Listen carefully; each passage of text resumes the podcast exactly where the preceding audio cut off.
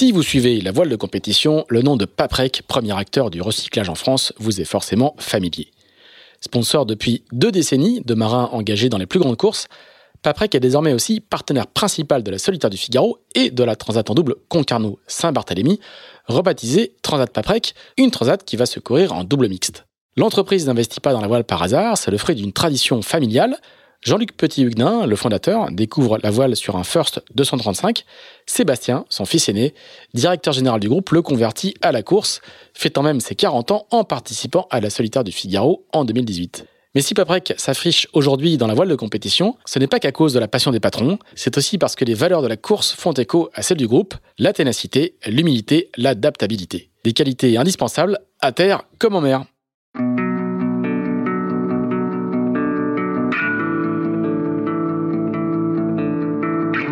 Bonjour, vous écoutez Into the Wind, le podcast des marins qui font des phrases. Into the Wind est produit par Tip Shaft, le média des professionnels et des passionnés de voile de compétition. Tip Shaft, ce sont deux newsletters hebdomadaires en français et en anglais, des podcasts, des événements, des formations ainsi qu'un festival de films et un studio de production de contenu que vous pouvez retrouver sur tipandshaft.com. Je suis Pierre-Yves Lotrou et je vous souhaite la bienvenue dans ce nouvel épisode d'Into the Wind.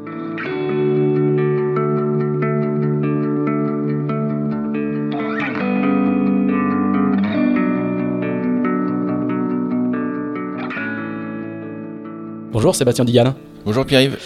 Eh ben, merci de venir dans ce nouvel épisode d'Into the Wind. Alors, un petit peu exactement comme Boris Herman, c'est chez moi que ça se passe aujourd'hui. ça devient euh, le studio euh, euh, déconcentré de, de Tip Shaft. eh ben, merci d'avoir accepté notre, notre invitation, d'autant que tu es un petit peu occupé, parce que tu, tu, as ton jeune poulain, Guirec Soudé, qui est en course en ce moment sur le défi Azimut. Donc, exceptionnellement, tu as le droit de garder ton téléphone allumé au cas où il y aura un problème, mais bon, les conditions ont l'air plutôt, plutôt, plutôt clémentes. eh ben, pour commencer, euh, toi qui on va voir, tu as eu un parcours euh, vraiment euh, d'abord long et ensuite extrêmement varié. et là, tu es dans une position, je dirais pas nouvelle parce que tu as, déjà fait plusieurs fois ce type, ce type de job, mais là, tu t'occupes d'un marin au profil extrêmement atypique, qui est Guirec Soudé, dont tu vas nous parler un petit peu. Raconte-nous un petit peu bah, comment tu es arrivé à, ce poste-là. donc, tu vas l'accompagner, tu l'accompagnes en ce moment sur la prise en main d'un IMOCA. Guirec Soudé, on le sait, c'est un navigateur euh, qui est allé dans le, dans le Grand Nord avec sa poule. Un aventurier. C'est un aventurier, voilà, et qui a traversé l'Atlantique euh, à la rame et qui euh, bah, est, en route pour partir vers, le Vendée Globe. Comment est-ce qu'on se retrouve quand on a un parcours comme le tien, sur lequel on va longuement revenir Comment on se retrouve dans un, dans un projet comme celui-là? Bah, en fait, cet hiver là, bon, ça fait un petit moment que, que, je, que je pense à ça. Bon, J'ai déjà fait déjà à plusieurs reprises. J'avais envie de bah, pas de raccrocher, mais de euh, d'essayer de conseiller des jeunes euh, qui arrivent en IMOCA. Il y a beaucoup de jeunes qui, arrivent dans la course au large en ce moment.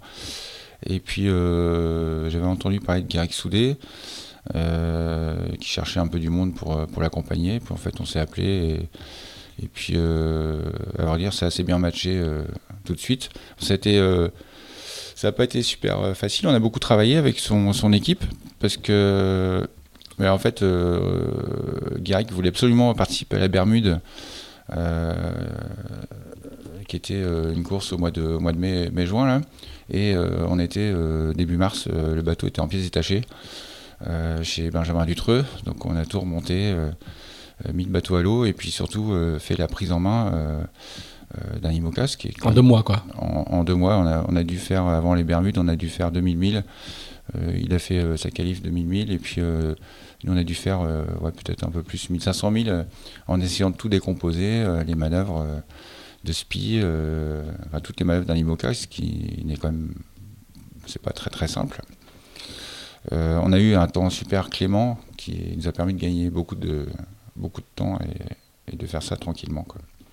Et, lui, il a quoi comme background de voile? Parce que du coup, il a pas fait il il pas passé par la Mini Transat, le Figaro, le Classe 40, hein, pas du tout. Hein. Qu'est-ce qu'il a comme, à part il a, navigué et hiverné euh, en Arctique. Il a quand même fait un tour du monde euh, en solitaire hein, euh, avec Monique, mais et puis et puis c'est un gars qui, se débrouille bien, qui est, sur l'eau depuis toujours en fait, qui a la pêche autour de son île. et il a toujours été sur l'eau à, à à ramer, à, pêcher. à 18 ans, je crois qu'il est parti en Australie et il s'est engagé sur un bateau de pêche. il est devenu second assez rapidement et, et très bon marin. Et puis ensuite, euh, bah, ça lui a permis de gagner un peu d'argent et d'acheter son bateau. Son rêve, c'était de faire le tour du monde. Il a fait un premier tour du monde sur un. Alors je sais pas ce que, je sais plus ce que c'était comme bateau, hein, c'est un, bateau de plaisance. Hein. C'est un bateau en aluminium, hein, euh, très lourd, mais euh, sécurité quoi. Donc il a fait son aventure, il s'est créé son aventure. Donc c'est un, un- il est jeune, mais c'est un, mar- un marin très expérimenté, mais sans, sans le background de, de la course. Quoi. C'est un marin, euh, il n'a pas de background de course, mais il a quand même été en sport-études à Brest, euh, Ah oui. en sport-études planche à voile une année ou deux, je crois. Donc il a, il a, il a, il était euh, au, au pôle d'entraînement de, de Brest en planche à voile. Bon, ce qui n'a pas grand-chose à voir avec le, le bateau, mais quand même, il, est, il a l'habitude d'être sur l'eau.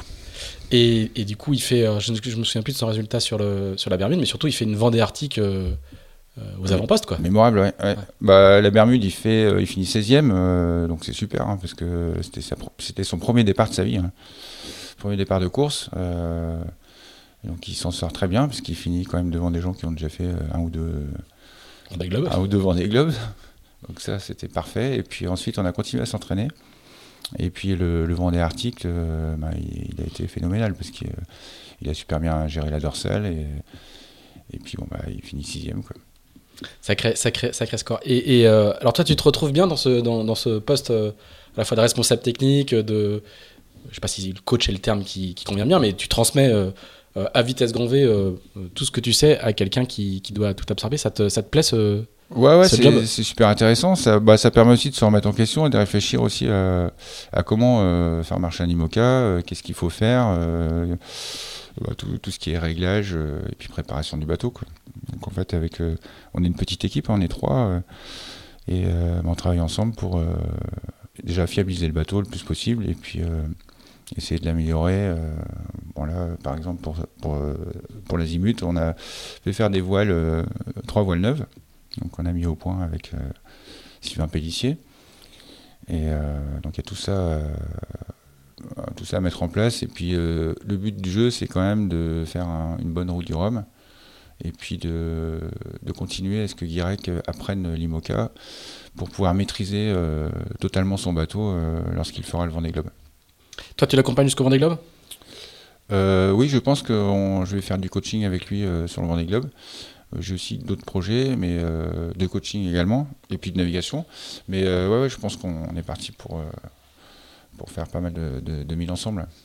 Alors on va voir hein, tout au long de ton parcours que tu as, fait beaucoup de bateaux différents, beaucoup de, de- beaucoup de supports et beaucoup de, de bateaux différents et d'équipages différents et de formats différents. Mm. C'est ça qui va être le plus frappant euh, dans, dans, dans tout, ton, tout ton parcours. C'est vraiment, c'est vraiment étonnant parce que tu fais de- vraiment le... Si la, la course large devait être un triangle, tu as vraiment fait toutes les pointes du, du, du- du triangle et on, et on comprend que ça, que ça continue. Euh, le- quand j'ai fait la petite fiche euh, hier, euh, j'ai lu à plusieurs reprises que le- tu totalisais à peu près 450 000 milles. 450 000 milles Oui, en course. Alors, je sais pas si tu fais, si tu fais un décompte, mais euh, Ouais, je m'étais beaucoup, amusé, quoi. euh, je m'étais amusé à, à faire une sorte de décompte, même si c'est pas très important, mais, mais euh, oui, ça fait beaucoup de. J'ai fait six tours du monde, euh, dont euh, ben, plusieurs départs de Jules Verne, euh, dont deux victoires de Jules Verne. Et puis on va voir, on va, on va, on va, on va Ouais. tout explorer. Mais c'était, c'était sur le. Ma question partait sur le, sur le volume. Qu'est-ce que c'est une, c'est une, c'est une vie passée sur l'eau euh, de manière euh, continue, quoi. Ouais, c'est une vie passée sur l'eau. Ouais. J'aime être sur l'eau. Alors, et on va voir aussi ce qui est, ce qui est assez frappant. Je- J'ai quelques petites questions intro- introductives. C'est que tu es un, marin qui parle dans les interviews euh, dans, et dans, les, dans, les, dans, dans la manière de, que tu as de, t'exprimer. euh, tu, tu, tu, tu, tu parles d'abord comme un marin et pas vraiment comme un coureur ou comme un ragatier. Tu as, fait ça toute ta vie, mais la, la, la- t'as t'as- l'impression que tu as d'abord et avant tout une relation à la mer, à l'élément maritime et au fait d'aller sur l'eau plus que. euh, euh, fusion avec un bateau en carbone pour, euh, pour le faire aller vite. On, sent que l'élément maritime, le- les, paysages, même l'eau, quoi, c'est quelque chose qui est important pour toi.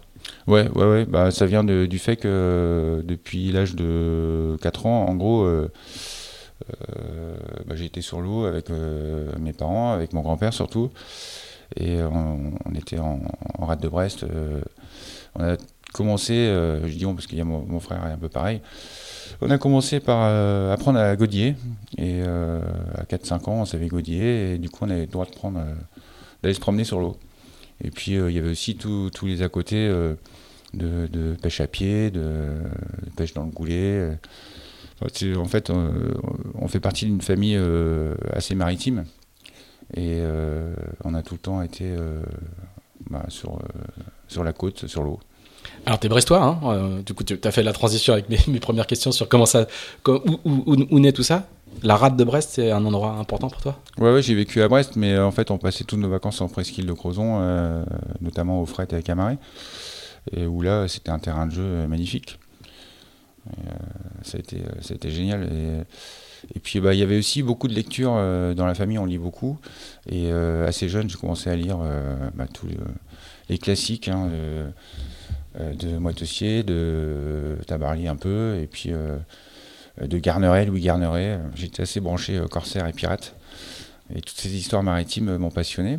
Et puis également, je me souviens très bien de Voilier Voilier, où il y avait des articles. alors je ne sais pas si c'est Gilles Gainé qui, qui, écrivait, mais en tout cas j'étais fan de Gilles Gainé. Je trouvais que c'était un, type exceptionnel et en plus qui gagnait la course du Figaro. Et donc euh, assez vite, euh, j'ai voulu faire euh, cette course du Figaro. Et, dans, dans, cette, dans, ce, dans ce cocon familial très, très maritime, il y a, il y a déjà de, la navigation à voile, parce qu'on a parlé un petit peu juste avant, tu as des, grands, des, grands-pères qui, étaient, qui ont, joué leur rôle, mais eux, ils, ils, naviguaient en plaisance ou en course, ou c'était ou des pêcheurs ou des marins de travail? Mon, grand-père était capitaine d'un bateau de renflouement après-guerre, il a renfloué à peu près toutes les épaves qui traînaient en, en Iroise et puis en rade. Et euh, depuis tout jeune, il naviguait déjà, euh, il s'était fait un motte euh, en contreplaqué. je crois que c'est ma grand-mère qui avait, qui avait cousu la voile avec des draps. Et, et, puis il naviguait de temps en temps avec. Alors le mode c'est pas le mot à foil hein, pour ceux qui nous écoutent aujourd'hui. aujourd'hui un mode c'est un mode à foil, mais à l'époque c'était un, un, un, très beau dériveur en bois en général d'ailleurs. Ouais ouais. Et puis c'était alors il y avait c'était une jauge particulière parce que c'était un mode à marotte. D'accord. C'était pas le mode Europe euh, qu'on a connu plus tard. Qui, qui, qui, sera un support olympique pour les, pour les femmes. Ouais. Et donc, euh, ouais, il y a toujours eu cette tradition d'aller sur l'eau. Après, il avait construit une plate, euh, une, espèce de vaurien. Donc, mes oncles ont commencé à naviguer là-dessus aussi et à régater. Et puis, on, a eu la chance d'avoir une des premières caravelles qui arrivait en rade de Brest, où là, les oncles ont enchaîné les régates. Et puis, bah, le, virus, le, virus nous a pris. Quoi. Et, tout de suite, il y a la course? Euh, bah, y avait en fait à l'époque c'était vachement sympa parce qu'il y avait des régates de pardon euh, dans tous les ports.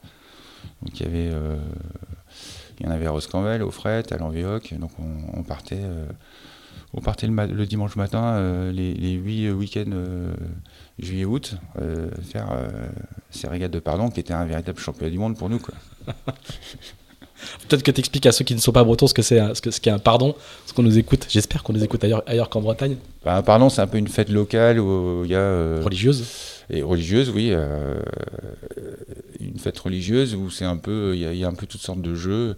Et puis euh, souvent, une régate, hein, c'était à l'époque où les bateaux pêchaient à la voile.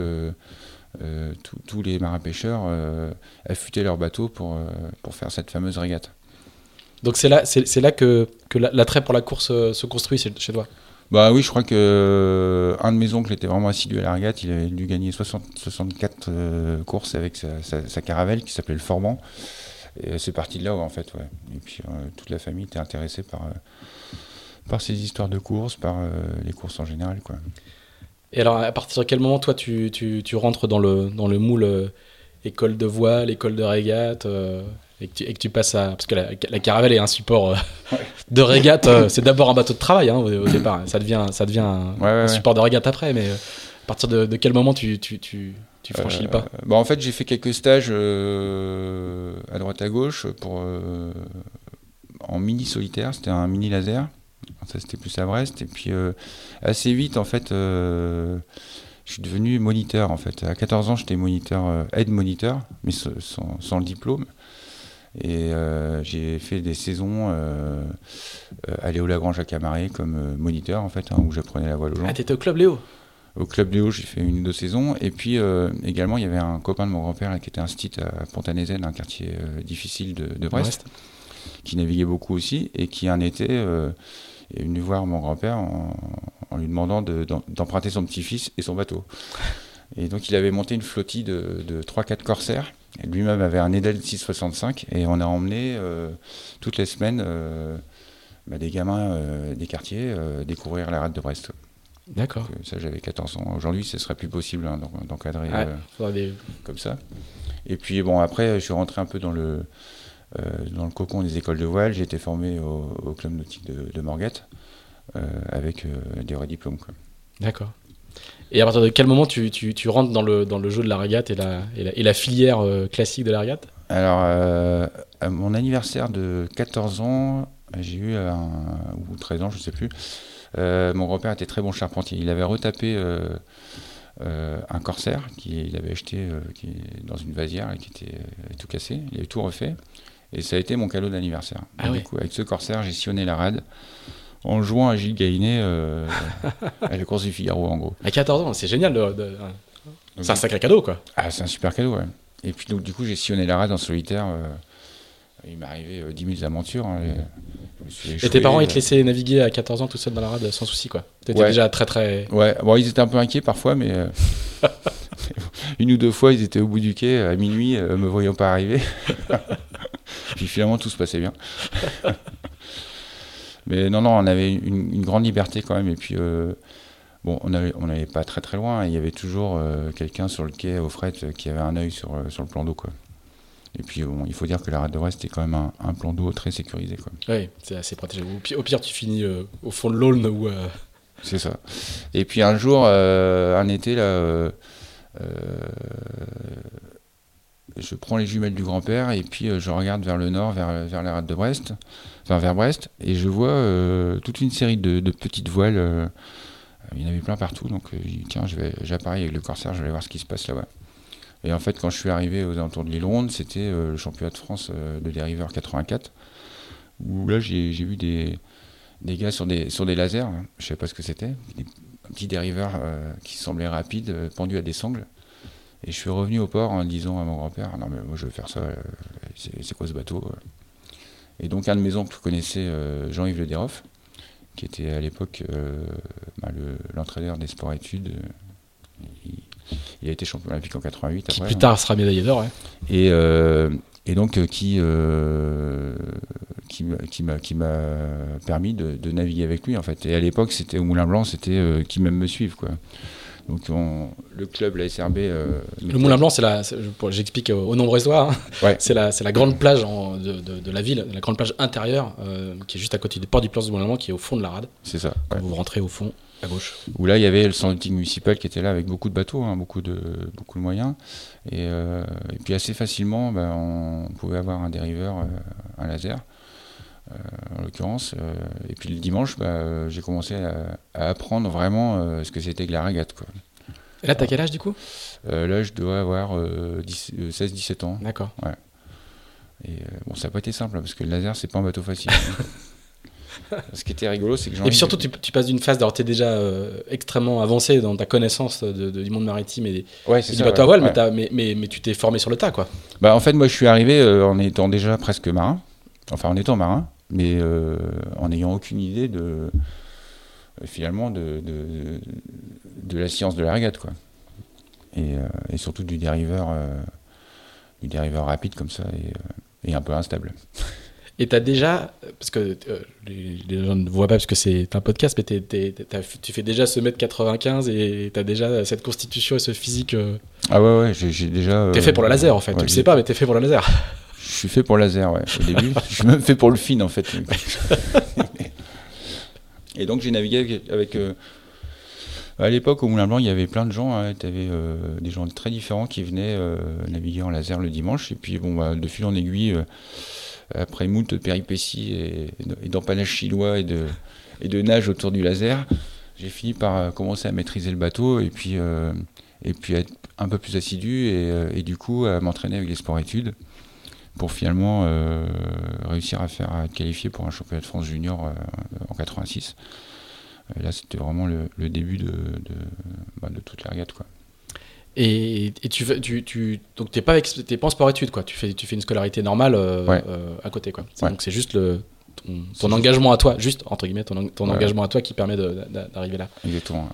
Et, et, et, comment se passe euh, du coup les, les, à partir de quel moment tu commences à avoir des, des résultats? Oh bah ça a mis un petit moment hein, quand même. Mais euh, je sais plus, au bout de 2-3 saisons, euh, j'ai eu un déclic en fait. Euh, j'ai gagné une regate départementale à Argenton et ça a été un déclic dans le cheval du four. Et, euh, Fallait sortir de la rade. Ouais, il fallait sortir de la rade. Et après ça, euh, bah, en fait, on naviguait beaucoup quand même. hein. On naviguait 3-4 fois par semaine. Et bon, il y a un moment où tu, tu captes, quoi. Et puis, bah, euh, ouais, on a, j'ai- on a fait du laser pendant, pendant presque 10 ans. hein. Euh, ma dernière régate euh, en laser, c'est un championnat de France à Morgate où euh, je suis mis troisième. Et de là, en fait, je suis parti. Bon, je faisais déjà de l'habitable aussi, parce qu'en fait, j'ai toujours navigué. Pendant que je naviguais en laser, euh, je Mm. naviguais en surprise, en half tonner avec Eric Douglasette, euh, Gilles Morvan. Euh, tout était bon quoi, pour aller sur l'eau. Et tu fais des études? Euh, j'arrête, euh, j'arrête mes études. Je- J'essaye de faire du dessin industriel, mais euh, finalement, ça me passionne pas trop. Et finalement, je pars en formation au d'État pour travailler dans les clubs. Quoi. Et tout de suite, tu, tu sais que ta vie va être sur l'eau? Ouais, je crois que ça, je l'ai su vers 11-12 ans. C'était presque écrit, je pense. hein. Après, la forme restait, restait à trouver, mais. Ouais, voilà, c'était ça que je voulais faire, et rien d'autre. Et, et, dans, dans ton, dans, dans- tes années laser, tu as, l'ambition de, de- de- de continuer la filière, euh, la filière olympique ou tu... Ouais, bah en fait, moi, ce qui m'a. C'est un, bateau très dur, enfin, euh, un, Oui, peu- oui. un peu, bah, après, un peu aride, quoi. hein, mais euh, il y, a- il y a- il y a beaucoup d'appelés et peu d'élus, c'est la voile olympique. Mais, Ouais, ouais, c'est- une filière qui te tente? Euh, oui, oui, bah, j'ai toujours été. euh, on a fait des tournées européennes. euh, bon, le, le laser n'était pas olympique. hein. Et, euh, mais on a fait. Oui, c'est vrai qu'il est, il l'est plus tard. oui. Ouais, le laser était olympique en 92, euh, moi j'ai arrêté en 91. Mais euh, on a fait euh, des championnats européens un peu partout, avec toute une bande de, potes là. Mais bon, assez vite, je savais que je ne serais pas champion olympique.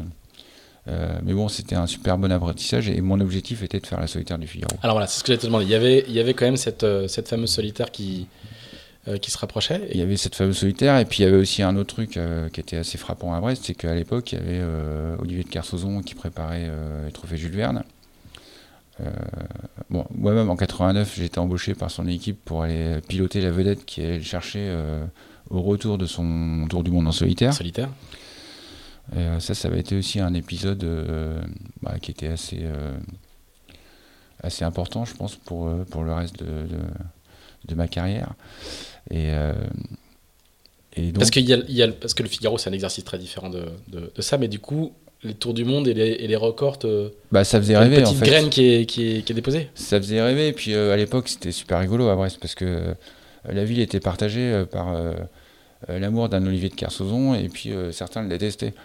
Euh, bon, c'était une- des histoires euh, incroyables, il y avait tout le temps du monde, euh, et puis c'est quand même un personnage atypique, quoi.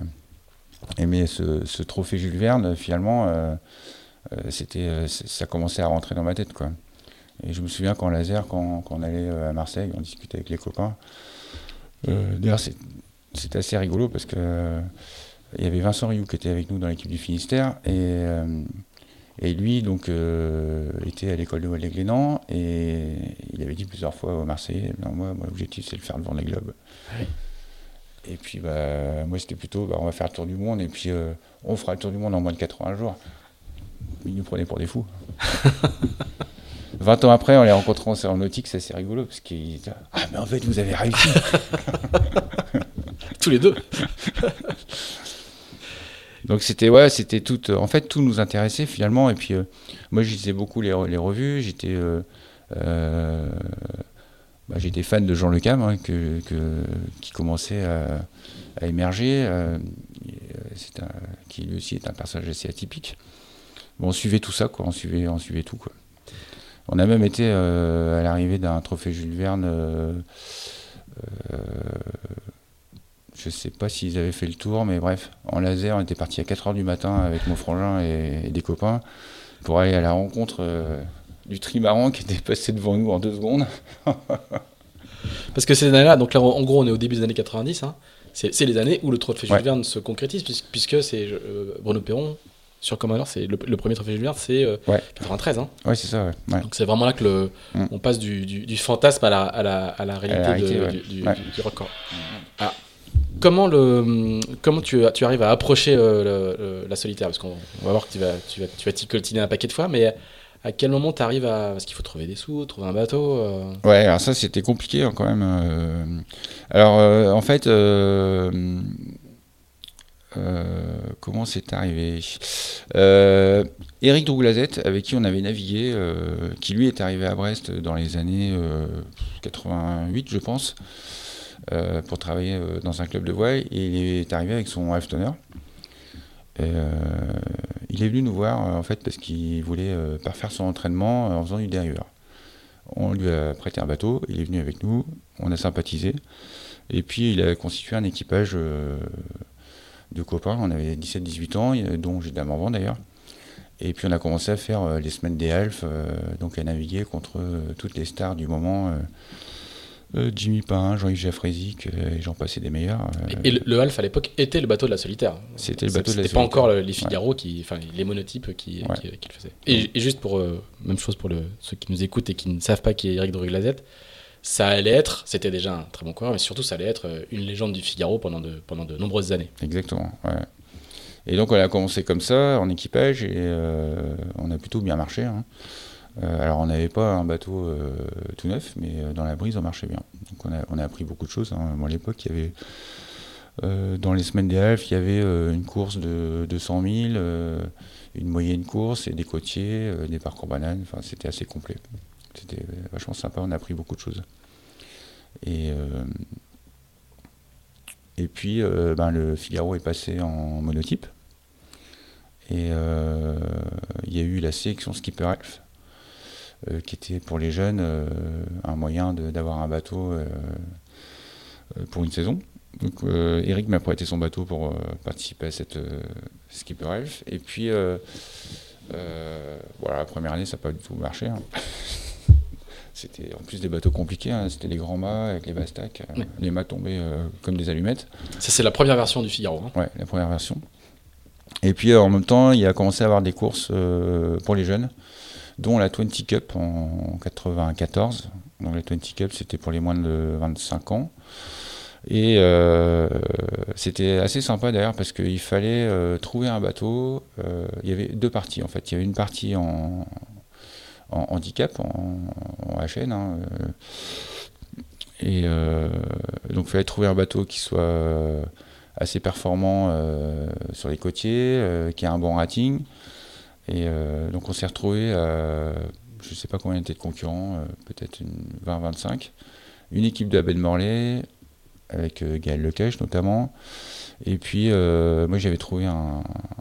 enfin, on m'avait prêté un First 325 euh, de, de coureurs brestois qui faisait toutes les régates. Et puis donc, il fallait trouver un peu d'argent. Donc, trouver un petit sponsor local pour acheter un pilote automatique. Et puis, on s'est retrouvé bah, au départ avec, euh, avec quelques copains, là, dont, dont Philippe Lahotte et François Robert, à avoir euh, un C'est i- plein de noms. hein, je les- les- les- je, je m'adresse encore une fois aux, gens qui nous écoutent. hein, c'est plein, plein de noms de, de personnalités de, de la voile. Ça serait peut-être un peu long des détails, mais tout ça, c'est des gens qui sont encore euh, en activité aujourd'hui et à des postes.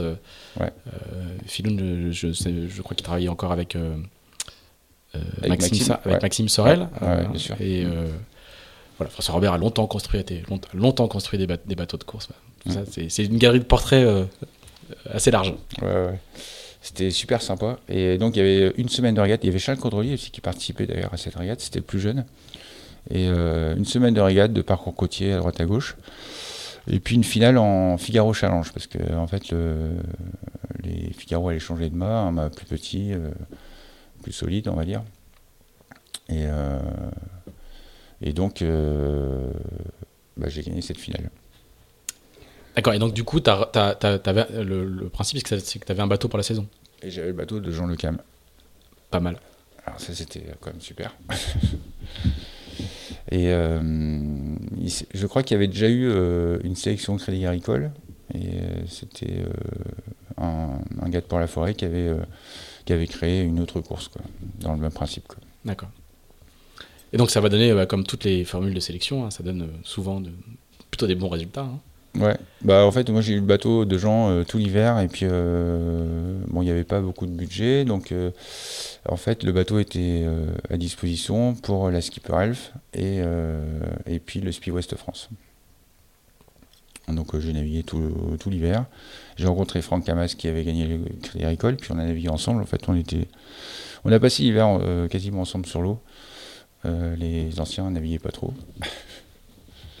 Et on s'est retrouvé bah, sur l'eau pour la sélection Skipper Elf, où Franck termine premier. Euh, moi troisième, et euh, c'était, comment il s'appelle, euh, Briand du Sud qui finit second. Mais il y avait le Speed qui comptait également dans le, dans, le, classement pour avoir le bateau. Et donc moi j'avais fait un équipage de copains, constitué de, de gens qui avaient déjà fait un peu de Figaro, et surtout de Antoine Pouliquin, qui était un excellent régatier l'orienté qui était laseriste aussi, hein, mais qui avait fait aussi beaucoup de, bateaux de course. Et puis euh, sur Speedway, c'est un, super souvenir. On avait embauché euh, Nicolas Béranger à l'avant. Et on a eu euh, deux manches à plus de 40 nœuds, 45 nœuds. Où là, on a mis on avait un demi-bord d'avance sur tout le monde. On allait super vite. C'était l'époque où on naviguait par 40 ou 45 nœuds. Ah ouais, exactement. D'ailleurs, ce serait bien qu'on revienne à cette époque. ça pourrait servir à certains où on pas. et, et, tu te, du coup, avec ce bateau, tu vas réussir à faire la solitaire ou euh, non, non, pas du tout. en fait, ça s'est arrêté après le West. Ah oui, il fallait rendre le bateau à ce moment-là. Mais bon, j'avais gardé contact avec. Euh, donc, j'avais pas trouvé d'argent. J'avais gardé contact euh, avec la voile olympique et mon entraîneur de l'époque, Yves Labbé, avait eu vent que Yves Laudet cherchait un, un, équipier pour faire du soling pour la préparation des Jeux d'Atlanta. D'Atlanta. donc, je suis parti là-dessus au début, ouais, au début je suis parti avec Thierry Berger, et puis finalement, euh, en fait, là, j'ai rencontré un personnage complètement atypique euh, qui malheureusement a disparu aujourd'hui, qui s'appelle Beru. Euh, une figure de, Alain Pointet, une figure de la, voile française hein, quand même, et qui m'a enseigné l'art de la régate sur des bateaux à trois équipiers, en l'occurrence des Solines quoi. donc on a. Donc vous étiez Yves Laudet, Beru et toi. En fait, on a commencé avec Thierry Berger une semaine de hier. Ensuite, on a fait le mondial euh, à Athènes. Et après, Beru a changé de bateau et il m'a emmené avec lui. D'accord. Et donc, on, s'est retrouvé avec Yves Laudet, une encyclopédie de la voile, voilà, un, et qui, champion. Et qui, qui, était médaille, euh, qui avait été médaille d'or je ne me trompe pas, hein, qui avait été médaille d'or à Barcelone, mais pour, le coup en tornado. En tornado. Donc un, support totalement différent, un catamaran. Ah bah Yves, c'est un spécialiste du, du catamaran. À l'époque, il avait barré Jet Service. C'était vraiment la référence en France euh, des multicoques. Et, le soling, explique-nous un peu ce que c'est que pour les gens qui connaissent pas ce que c'est que le soling, parce que là aussi c'est un, un, bateau euh, ah bah ça, très, très spécifique. Hein. C'est un bateau. Euh, et, parfois, quand, quand, je vois ce qui se passe aujourd'hui, euh, je me dis qu'on a vécu à l'époque soviétique, entre guillemets. L'antithèse des bateaux volants d'aujourd'hui. Exactement. C'est un, un, quillard avec une quille fixe, hein, très très lestée. C'est un, un, bateau qui fait quelle longueur? C'est un bateau qui fait 9-10 mètres avec un tout petit safran. Euh, suspendu, euh, un trou au milieu et euh, donc un barreur, un, équipier de milieu et un équipier d'avant. La particularité, c'est que les, deux équipiers sont attachés par les pieds par des menottes. alors, je n'ai pas voulu être menotté, donc je me suis mis une, sangle de rappel comme, comme il y avait en laser, ça m'allait mieux.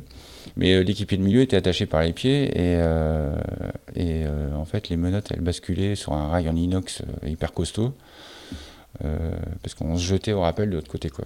Et quand tu parles les, les, fameuses menottes, c'est dans la règle ou c'était une optimisation du, fonctionnement? Ah, C'était dans le, c'est une optimisation du bateau hein, pour faire du rappel. Ah oui d'accord. Mais c'était comme ça quoi. Mais là, on a fait. ça, c'était génial parce qu'on a fait. avec Yves, on a fait on a navigué déjà euh, contre des gens euh, complètement exceptionnels. Euh, Johan Schumann, tous les champions olympiques d'Allemagne de, l'Est, les Russes, Jesper Bank, le Danois. Et la première saison, on finit sixième au mondial, ce qui était un exploit, parce qu'effectivement, Yves venant du catamaran, c'est quand même des bateaux longs qui remontent au vent on, avait, on avait beaucoup navigué, puis euh, Beru euh, avait beaucoup d'expérience, parce qu'il avait été au jeu avec euh, Marc Bouette à l'époque, en soling aussi. Et donc il nous a appris beaucoup de choses. Et puis Yves est un, immense barreur, donc c'était vachement sympa. Et on a fait des très belles régates. il y avait vraiment un, gros, gros niveau. Quoi. Donc c'était, c'était, t'étais déjà dans plusieurs mondes différents, quoi. Ouais. Tu faisais coexister deux, des pratiques très très euh, éloignées au départ. Enfin, ça reste la mer, mais c'était, du point de vue technique, c'était très très différent. Quoi. Bah ouais, mais en termes de réglage, euh, ça m'a beaucoup apporté. hein. Euh, Moi, je- sur le Sonic, je m'occupais des réglages de, de phoque.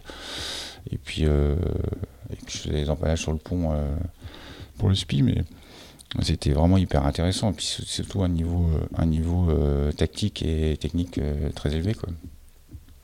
Alors, vous n'allez pas, vous allez pas être sélectionné pour les jeux? Non, on va pas être sélectionné par les jeux parce que en fait, euh, Beru a un accident de moto à Paris. Et du coup, euh, bah, on perd un équipier euh, d'une valeur inestimable et on réussit pas à, à trouver bah, la bonne personne, quoi, finalement. Donc, on va quand même aller à Pro-Olympique à Atlanta. On va faire le mondial à Kingston où là, pour la première fois de ma vie, je vois Denis Conner, John Collius ou des gens comme ça, Hans Fogg, et on fait euh, un championnat moyen, puis on arrête. Et donc fini, le, bah, fini la voie olympique. euh, moi, mon objectif, c'était de retourner, de, bah, de faire le Figaro, parce que j'avais toujours pas fait euh, à ce moment-là. Et, puis ça s'est fait à la suite, en fait, par un concours de circonstances assez incroyable. Où là, j'ai rencontré un, gars qui faisait du soling, en fait, avait un cousin qui, qui allait faire la G2R, mais qui D'accord. connaissait rien du tout au Figaro. Et, euh, et donc, il m'a demandé de venir avec lui. Donc, Et hop. Donc, c'est parti comme ça. Donc, c'est les réseaux Soling qui te permettent de- de- Ouais. d'aller faire, euh, d'em- d'embarquer euh, en Figaro. Donc, Joach à Montoriol, et, et débarqué à Port-la-Forêt. Et puis, on, on a loué un bateau, et puis euh, et il a vécu chez moi, et, puis on s'est entraîné. Quoi. Et là, paradoxalement, à- à- t'as- donc on est en 96, tu as 28 ans, c'est ça hein Mm. Parce que tu en as 54 aujourd'hui, Ouais. pour, pour- pour être, pour être précis. Euh, là, finalement, euh, ça n'est que à ce moment-là que tu fais ta première, ta première transat, si je ne me trompe pas. Ouais, exactement. Le grand large, le- Ouais. le, ou le, lar- le- le très grand large, quoi. Mm. Euh, au, au final, avec, euh, avec cette vie euh, sur l'eau très très jeune, c'est la première fois que tu, Ouais. tu, tu, tu découvres ça. Qu'on traverse. ouais. Et alors? Oh bah c'était top. Bon, ça n'a pas été facile. euh, euh, la première étape, la deuxième était un peu mieux. Mais non, c'était un, euh, ouais, c'était vraiment super quoi. Et toi, d'aller de, de passer beaucoup de nuits en mer, de passer beaucoup de temps en mer, tu n'avais pas de doute sur le fait que, que tu aimerais ça, quoi? Non, j'avais pas tellement de doutes. Euh, bon, j'ai fait pas mal de. En fait, j'ai fait pas mal de traversées de, de Manche et de nuit en mer avec un, un personnage qui est, lui aussi a disparu, qui s'appelle Michel Bottion, qui était équipé de Carsozon Mhm. euh, pendant longtemps. Et puis un Michbot. Michbot, un marin euh, avec un nombre de milles incroyable, euh, dans, dans des situations complètement incroyables à chaque fois. Y avait, qui, nous- qui nous a appris à, à tous à Brest hein, beaucoup, beaucoup de choses. Et euh, donc non, euh, de toute façon c'était c'était un peu écrit. hein, il fallait faire ça quoi. Euh, tu vas en faire plusieurs des AG2R. Hein Ouais. À, à quel moment tu arrives, enfin à, à- à te coltiner la, la- la- la solitaire? Et ben à la suite de cette, de cette première AG2R en fait. Mais c'est complètement improbable parce qu'à Saint-Barth, euh, Anne Savatier euh, qui a organisé les Grands Prix au Havre, euh, déjà avant le départ à Lorient, elle m'avait dit non non mais il faut que tu viennes au Havre, je vais te trouver un sponsor. Bien sûr. C'est facile à dire. Elle est arrivée sur le quai à Saint-Barth, elle était là. Ah mais Seb, c'est super et tout, on finit 11 e ce qui était pas, pas mal quoi. Devant, devant Jaco et, et Bruno, on était contents quand même. Jacques- C'est Jacques Carès et Bruno Jourdain, j'imagine Et, euh, et pas très loin des frères Poupon, hein, ils sont deux heures devant. Et donc Anne me dit euh, Ah bah Seb, c'est bien. euh, non, mais de toute façon, je vais trouver un sponsor. On était à Saint-Barth, on est arrivé. Le lendemain matin, je reçois un coup de fil de Anne qui me dit J'ai rendez-vous avec un. J'ai trouvé un sponsor. J'ai peut-être trouvé un sponsor, j'ai rendez-vous avec un chef d'entreprise. Et donc rendez-vous le soir, euh, c'était un Brestois euh, qui, était, euh, qui avait financé une partie de- du bateau de, de Jacques Carès. Et puis le gars super sympa, un peu atypique lui aussi, le plus gros vendeur de coca d'Europe, qui avait une toute petite boîte à Brest là, mais qui avait été musicien et que j'avais vu en concert. Enfin, il y avait plein de choses. ah ouais C'est assez rigolo. Et lui décide de me donner un coup de main, en fait, euh, alors pas sur la solitaire, mais euh, euh, sur euh, des grands prix. Donc voilà, on était parti là-dessus. Et puis au final, dans l'été, ça a changé. il m'a finalement proposé d'acheter un bateau et de faire la solitaire, mais tout ça 15 jours avant la solitaire. Pas mal. On a quand même réussi à trouver un bateau et, à tout faire en, 11 jours, je crois. On a repréparé le bateau qui n'était pas du tout jaugé, il n'y avait pas de joint qui, il n'y avait rien. Il fallait le monter au Havre euh, et le redescendre à Brest pour faire un chantier. Mais euh, au départ à Perros, on était, euh, on était là. Et comment se passe cette première solitaire? Bah, rétrospectivement, je me dis que j'aurais pu la gagner. Mais bon, il m'est arrivé tellement de trucs. J'ai été super bien placé quasiment aux trois premières étapes. Mais alors la première, le vent est monté après Lansen, c'était un bord de vent arrière sur la panne comme un laser, que j'ai tenu depuis euh, longtemps, longtemps. je me souviens que j'ai attendu qu'Alain Gauthier parte à la bâtée pour affaler. j'ai affalé, mais euh, j'ai raté mon affalage. ah non, j'ai pas raté mon affalage. Euh, en fait, il fallait empanner, repartir sous spilour, et en fait, à l'envoi du spilour, un mousqueton s'est décroché. J'ai réussi à le remettre deux fois. La troisième fois, euh, le spi s'est déchiré, je crois, donc j'étais obligé de la failler, il est passé dans l'eau, c'était une catastrophe. ce, qui est, euh, ce, qui est, classique hein, en Figaro quand tu commences. Quoi. Et la deuxième étape, euh, je me souviens d'avoir été à côté de, Michel assez longtemps. Des joyaux? Ouais, des joyaux.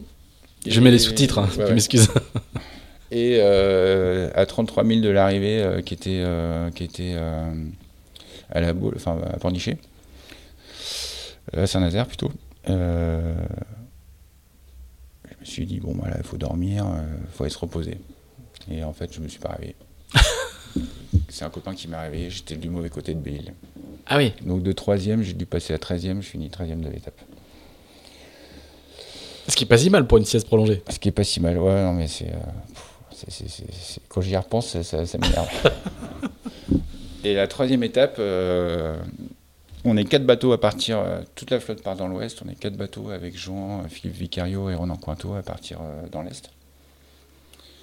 Moi je pousse le bouchon pour aller chercher encore plus de refus. On prend 100 degrés de refus. Et en fait, euh, à minuit, avant l'arrivée, je suis en tête de la course. Bon, je ne sais pas. Je sais pas, je, sais pas, j'ai pas les pointages. Et là encore, en fait, il suffit de virer et puis d'aller tout droit vers Iron. Et là, je vais dormir aussi. Mais mal réglé en pilote. Et en fait, tout le décalage, je le perds. Et je finis 20 e je crois. Une catastrophe. Décidément, le sommeil est. Ouais. C'est ton point faible Ouais, je suis un gros dormeur. Ouais. Encore aujourd'hui? Euh, Un petit peu moins, mais ouais, ouais, des fois c'est. c'est dur. Et, malgré ça, tu vas faire 7 euh, solitaires au, final, au total, c'est ça hein? Euh, Ouais, 7 solitaires, ouais. Tu vas les enchaîner les, unes après les autres ou euh Non, j'en ai fait une en 2005 un peu, un peu au pied levé. que j'aurais pas dû faire d'ailleurs, mais. en 2005, je fais, on, fait, on gagne le Tour du Monde avec Orange. Je gagne le Tour de France avec Toulon en faisant la nave. Et la suite, j'enchaîne le Figaro pour remplacer Bruno Gendrin. Mais je pense qu'il y, avait, il y avait eu trop. T'aurais dû rester sur les deux succès. Ouais. Alors, tu, donc, tu vas faire beaucoup de solitaires, tu vas faire euh, encore d'autres AG de laser avec euh, Glazette, une avec ton frère. Oui.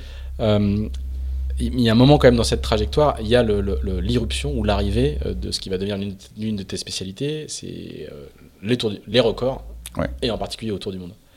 Et ça, ça arrive avec le personnage dont, dont, on a parlé tout à l'heure, qui est Olivier de Kersauzon.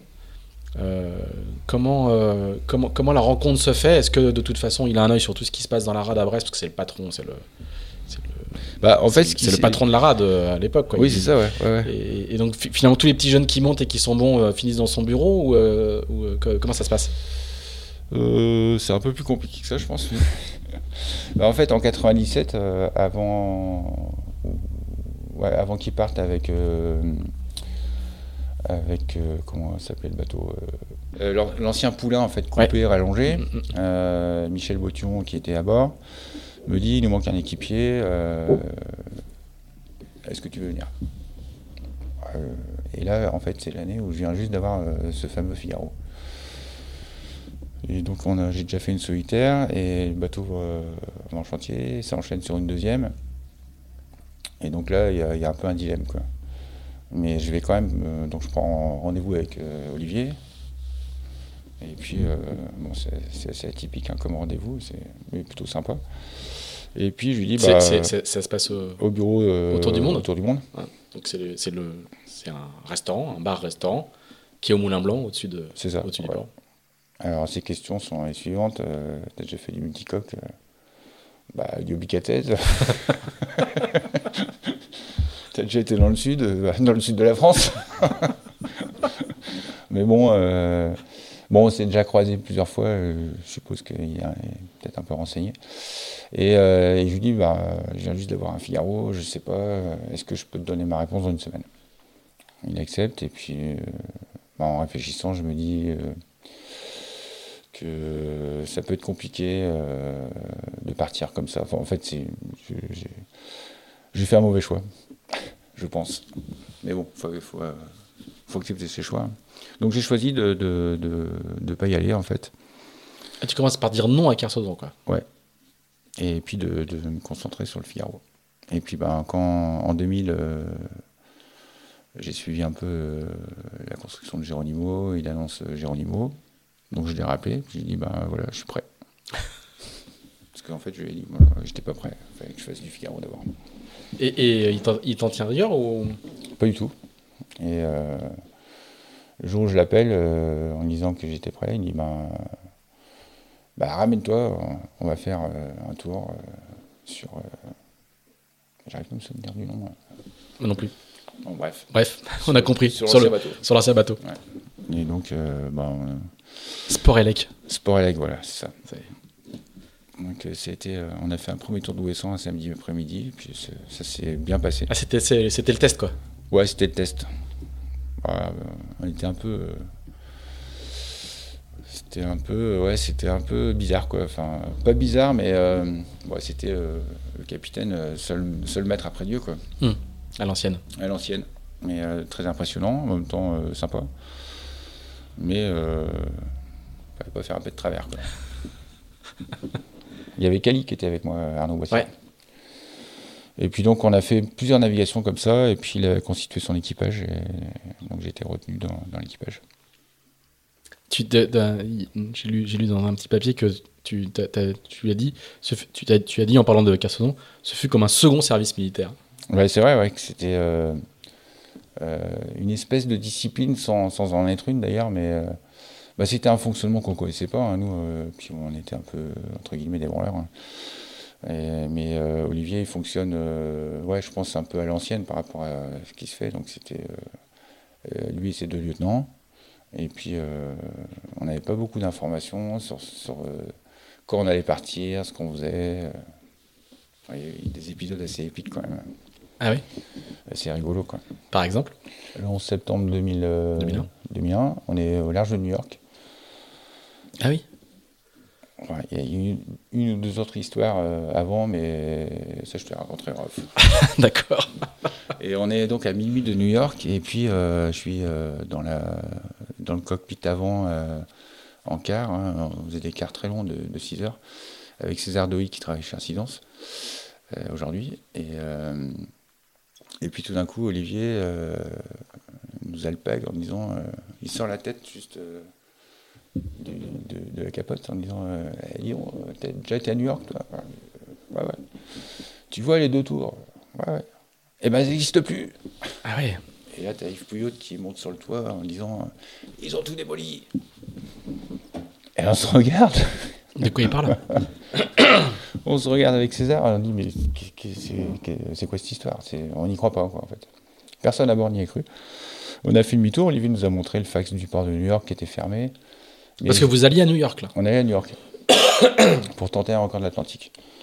Et en fait, on n'y a pas cru. C'était, enfin, c'était ouais, complètement euh, bizarre. Mais on a fait demi-tour et puis euh, on, a, on a appris euh, que c'était vrai en fait au retour. Quoi. Ah oui, d'accord. Et ça, c'était, c'était assez marrant. Tu vas faire une tentative de Jules Verne, quand même. Pardon, j'ai un chat dans la gorge. Comment elle va, comment elle va se passer? Et ben on est parti, ouais, parce qu'entre temps, donc on s'est entraîné pour le Jules Verne. on a cassé le mât, la tête de mât a cassé. je crois que c'était au mois de novembre. Hein. donc à l'époque les stand-by c'était plutôt janvier. Et enfin, on aurait dû être prêt pour le mois de novembre-décembre, et puis finalement, le mât cassant, ça a tout, retardé. On a eu un nouveau mât et en février, je crois que c'était fin février, on était prêt, il y avait une super fenêtre. Le bateau était en pièces détachées. Euh, on est juste de mettre à l'eau et, euh, Orange 1, euh, qui était arrivé quelques semaines auparavant à Brest, parté pour prendre la fenêtre. Donc quand, le matin où on matait, ils sont passés devant nous en nous disant au revoir. Donc on avait un peu la pression parce que la fenêtre était très belle. Donc Olivier voulait absolument qu'on la prenne. Donc on devait apparaître le soir à minuit, ce qui était totalement impossible. Matage le matin, appareillage le soir. Ah ouais. Mais euh, on faisait tout pour quoi. Et donc après on était au port euh, militaire de Brest et, à 13h à la pause sandwich, euh, Kiki Somar qui, qui, travaillait chez Incidence écoute la radio et il entend que Orange pète sa tête de mât 20 minutes après, après être parti d'Ouessant. Ah ouais donc là, pour nous, c'était un, peu un soulagement parce que ça voulait dire qu'on avait plus de temps pour, euh, pour se préparer. Euh, et, donc on est parti, je crois, une semaine après. Euh, il y avait une belle fenêtre aussi. Mais on a fait demi-tour à 8 sud, je crois, pour des problèmes de, contrôle du bateau, parce qu'il y avait qu'un safran central. Donc on a fait demi-tour. Ça a été super dur. Bah, pour, nous, c'était super dur parce qu'on était tous euh, un peu comme des, enfants à vouloir se faire tour du monde. Et puis finalement, on a fait demi-tour sans vraiment comprendre euh, les problèmes euh, qu'on pouvait avoir. Mais bon. parce qu'on vous a pas beaucoup expliqué le, fameux management. Si, on savait, on savait, mais hmm. c'était dur à admettre en fait. Ah oui, c'est surtout ça quoi. En fait, c'était qu'on était parti là-dedans, hein, on, voulait, voulait pas faire demi-tour. Mais bon, il fallait. Et du coup, c'est la dernière fois que tu navigues avec Kersozon euh, ouais. Et après ça, j'ai navigué avec euh, Jean, le CAM, sur Bonduel en Norma. Et euh, c'était super aussi. Et la, tentative de, de, tentative de. Elle est en quelle année? Je ne l'ai pas sur ma fiche. Euh, en 2000. En 2000. oui, c'est ça. 2001, je crois. ouais, l'hiver 2001. Ah oui, parce qu'il y a le 11 septembre 2001. D'accord. L'année d'après, tu vas quand même. Y a, on a beaucoup parlé de Figaro. Tu, tu gagnes une étape quand même en 2002. En 2002, ouais. Ouais, j'arrive à retrouver. C'était même pas un sponsor, hein, parce qu'on. C'était un, groupe de jeunes euh, de Brest euh, qui montait une boîte de communication, qui avait trouvé un petit peu d'argent pour louer un bateau. Euh, et donc on a, on, a, on a réussi à louer un bateau au dernier moment, à acheter trois voiles, et puis à faire la porquerolles et puis la solitaire. Et, et, du coup, je gagne une étape. Quand même Pourquoi ça te fait rire? Ah, bah, C'est un super souvenir. J'imagine. Mais ouais, c'était. Euh, non, ça me fait rire parce que j'avais parlé avec un. J'avais un problème en fait euh, en Figaro, c'est que j'arrivais pas à finir, à finir les manches. Parfois j'étais en tête. Et euh, t'allais dormir. non, mais même sur des parcours, il y avait toujours un truc. je pense que c'était une espèce de pression. Et j'avais parlé avec un, un gars de l'ENV qui était un peu conseil euh, qui m'a beaucoup apporté sur cette solitaire en fait et qui, a sans doute permis à ce qu'il y ait cette opportunité de gagner, euh, l'étape. Bon, qui était un coup quand même assez euh,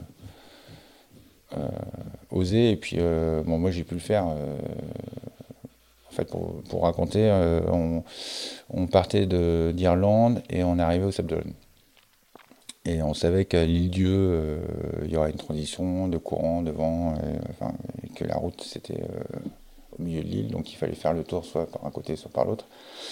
Et au petit matin, moi j'étais 9 je pense. les premiers étaient à 2000 de vent. Et du coup, le vent tombe, il bute dans le courant. Et puis, ça ralentit, ça ralentit de partout. Et moi, en fait, je, avant de m'engager dans les, chiens périns, hein, c'est le nord-ouest de l'île, je sors les jumelles, je regarde un peu ce qui se passe de l'autre côté, euh, sachant que ben, le vent allait tomber, que le thermique allait rentrer plutôt pas large. Et je vois un sangria sous spi avec le spi bien rempli. Et là, euh, déclic, je tire la barre, je fais le tour. Et en fait, ça a marché. L'autre côté, c'était un peu difficile. Euh, on est resté collé pendant des heures avant que le thermique rentre. Et puis quand c'est rentré, en fait, euh, au début, j'y croyais pas. Hein. je pensais que j'avais pris un plomb. Et puis en fait, ils étaient tous collés au mouillage pendant des heures. donc j'ai réussi à le croiser juste devant Eric Douglazette. et donc à gagner cette, cette, cette étape. Un bon souvenir donc. Un bon souvenir, euh, les, le, circuit Orma avec Jean, avec Jean Lecam, tu, donc c'est bon duel. Hein, euh, ouais. quel, quel, souvenir, quel souvenir te gardes dans ce podcast? On parle souvent de ces années Orma qui ont été, euh, qui ont été extraordinaires. Alors toi, tu arrives un peu sur le, un peu sur la fin parce qu'il y a, y a cette fameuse route du Rhum qui va décapiter une bonne partie de la flotte. Mais quel souvenir tu gardes quand même de ces, de ces bateaux incroyables et de, ces, de, cette, de cette ambiance de cette époque-là? Oh bah, c'était génial, il y avait 18 bateaux euh, sur les Grands Prix, on, a fait quelques Grands Prix hein, à Marseille, à Lorient, et surtout les deux courses au large, euh, j'ai fait 2002-2003 je crois, on a fait euh, la route des phares, et, puis Cherbourg-Rimini l'année suivante, avec un équipage exceptionnel on va dire. Parce qu'il y avait, donc Jean évidemment, Quito de Pavant, Philippe Lahotte, euh, Ronan Le Goff, euh, euh, qui j'oublie, Jacques Carès. Et c'était vraiment super. Et le bateau était quand même assez dur, hein, c'était un peu chaud quand même. C'est clair. Mais la première course, c'était, on est arrivé à Quito, on n'avait pas beaucoup navigué sur le bateau. Départ de Calais qui était retardé d'une semaine parce qu'il y avait trop de vent. Et au final, on part quand même dans 25-30 nœuds de vent. Alors, avec Jean, on avait essayé de, de, s'organiser pour savoir qui faisait quoi. donc le soir avant euh, le départ, euh, donc Jean avait défini qu'il y avait trois barreurs, donc euh, Quito, moi et puis et lui, et puis trois régleurs équipés d'avant. sans plus de détails, c'est pas le roi du, du briefing. Et, et on s'est retrouvé, donc on avait moi et Quito, hein, on n'avait quasiment pas barré euh, d'Orma. Euh, on s'est retrouvé en pleine nuit parce que Jean il, a dû barrer 10 euh, heures de suite et puis aller se reposer.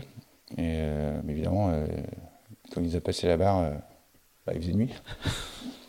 Donc à, 18 nœuds, dans, 25 nœuds,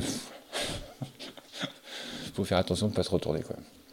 Mais c'était une super course. On s'était tous retrouvés d'ailleurs à Ouessant au petit matin. Il y a une photo de, Gilles Martin Ringer qui est, photo, qui est célèbre avec Fuji. Hein, mais en fait, ce qu'on ne voit pas à côté, c'est qu'on est six ormas de, de front en dessous de Génac euh, à 25 nœuds. Quoi. Avec, avec le, le, vent et le courant, il y a des vagues gigantesques. Euh, ouais. Ou en tout cas un clapot extrêmement élevé. Bah, là, il est euh, passé à Dividic, le trou du diable. Voilà. Qui est un, un endroit particulièrement connu pour être très très agité. c'est au nord de Wesson, enfin c'est au nord. c'est au sud-ouest. Au sud-ouest de Wesson. Ouais, ah oui, pardon, le, la partie sud-ouest. Bah, derrière cette course, euh, il y avait 18 bateaux au départ, mais 3 à l'arrivée. Parce que Franck. comme au Rhum, quoi. Ouais, comme au Rhum. Franck avait cassé ses foils, euh, il était rentré sous Belle-Île. Euh, enfin, ça avait été épique. Hein. Je crois qu'Alain Gauthier s'est pris un banc de sable dans le Tage. Ah oui, parce que c'était quand même rigolo, parce qu'on faisait tous les phares, donc on a dû rentrer dans la baie de la Corogne, faire le tour d'une bouée, ressortir. Et à Lisbonne, on est rentré dans le Tage. Et on est rentré dans le Tage. Et et euh, pensant qu'il n'y avait pas de vent. On s'est retrouvé sur un patin dans le Tage euh, à faire le tour d'une bouée euh, presque sous un pont. Et où là, il y avait Jacques Carès qui avait fait des images, qui devait lancer sa cassette vidéo au mec de la production qui était dans un Zodiac. Le tout s'en s'est arrêté. Il n'y avait, pas tous les moyens qu'on a aujourd'hui. En fait. Il n'y avait pas les MDB satellites. Quoi. Tu vas, tu vas te faire euh, je sais pas si c'est le terme qui te convient, parce que tu vas passer de l'équipage de Carcassonne pour le Jules Verne à suite Bruno Perron. Ouais. Comment, comment, comment ça se passe? Eh ben, ça se passe euh, que. Alors Perron devient détenteur du Jules Verne, hein, euh, ouais, avec, avec, Orange 1. Ouais. Et, et, puis il va composer un équipage de.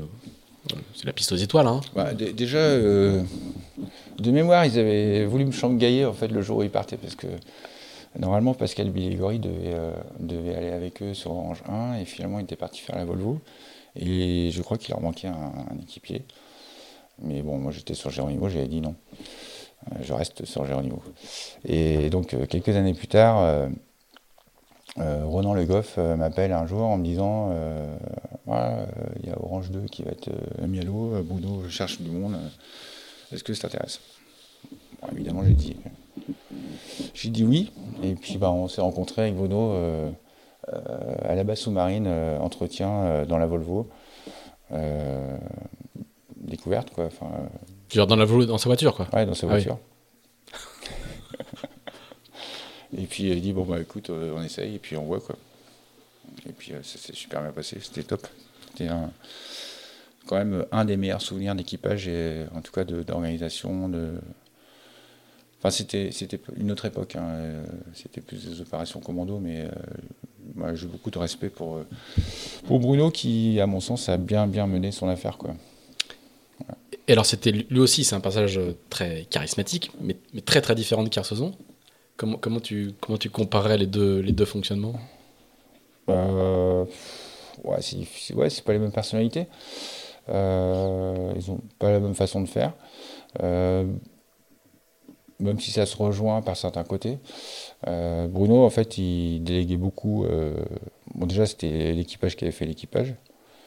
Ah vous étiez tous cooptés, quoi. Ouais, on était cooptés euh, par un noyau, en fait, euh, qui plaisait à Bruno, hein, qui, qui, allait faire le tour, et ça s'est fait un peu comme ça. Et puis euh, après, l'organisation était... Ben, lui, il, était, il gérait son projet, hein, les sponsors, les machins, ce qui n'est pas une mince affaire. Tous les côtés techniques aussi. Et puis après, quand le bateau été à l'eau, ben, il était... il avait un œil sur tout, en fait un œil sur tout, mais il déléguait beaucoup et euh, c'est Yves Le qui, qui, organisait un peu le, travail. Et puis à l'époque, en fait, euh, dans les, c'était pas des écuries comme aujourd'hui. Euh, tout le monde faisait bosser sur le bateau, quoi. Donc il y avait, un préparateur ou deux, mais tout le monde avait un, rôle à, bord. Ce qui, ce qui a changé après avec, avec Franck, où c'était une vraie écurie, où il y avait une équipe technique et, que nous, on faisait que naviguer. Toi, tu avais un charge quoi du coup sur le bateau? Alors moi, je m'étais occupé du médical à bord de Géronimo. Euh, je suis arrivé un des derniers. Euh, je n'ai pas vraiment de compétences techniques euh, ou mécaniques, donc je me suis occupé de toute la partie médicale. Et du coup, j'ai fait appel à des médecins de Lorient. On a développé les pharmacies de bord qui sont, qui sont aujourd'hui sur les bateaux, avec Jean-Marc Le Là. Et puis on a essayé de, faire ça bien. Quoi. Un peu la sécurité du bateau et surtout l'aspect médical s'il y avait un problème en mer. C'était super intéressant. Je suis allé aux, urgences euh, euh, pas mal de jours. Euh, j'ai appris plein de choses. quel souvenir tu gardes du tour en, lui-même? Oh, bah, C'était génial parce que, bon, déjà à bord, c'était, on a vécu ensemble pas mal aussi. Hein, le bateau été à la Trinité avant le Tour du Monde. Il y avait une vraie, c'était une vraie équipe, quoi. C'était une vraie équipe de copains, même si il n'y a pas que des caractères faciles, hein, mais, euh, mais ça marchait quoi. Ça marchait, mais ça marchait, je pense, parce que le Perron était là. Et euh, bon, globalement, tout le monde s'entendait bien, hein, mais euh, faut quand même les tenir, les, l'équipe. il, y avait des, il y avait des fortes personnalités. Tu, tu, peux nous rappeler quelques noms qui étaient. bah ouais, c'était très chic, c'est un équipage de, assez chic. Hein. Yann Eliès, Lionel de Monchois. Jean-Baptiste Tépron, euh, Jacques Carès, euh, Ronan Le Goff. Euh, et Bernard Stam, non? Bernard Stam, qui est arrivé à la fin, ouais. Bernard Stam et j'en oublie, bah, évidemment Yves Leblevec, Florent Chastel. Et ouais, c'était un, sacré équipage. Euh, et là, là, tu as vraiment. Enfin, je sais pas si on peut parler de virage, mais après, après il y, a, y a quand même beaucoup, beaucoup de records et de grands multicoques océaniques. Tu as, as, trouvé ta voie ou tu es identifié comme étant un spécialiste de ça et, euh, Bah ouais, ouais, ouais. En fait, euh, je suis arrivé un peu timidement. Et puis finalement, ça s'est bien passé. Puis il s'est avéré que ben, je, pilotais bien le bateau, voire très bien. Et, ben, et alors, Pardon, je te coupe, hein, mais du coup, euh, tu as effectivement une réputation de, très très bon barreur de multicoque. Mais d'où ça devient Parce que c'est pas, pas ton ADN de départ, quoi. Bah, ça vient du. Je pense que ça vient du fait que. que... Bon, D'abord, c'est. Euh, secrètement, c'est toujours ce que j'ai eu envie de faire. Et puis j'ai barré des bateaux, euh, des, plein de bateaux différents.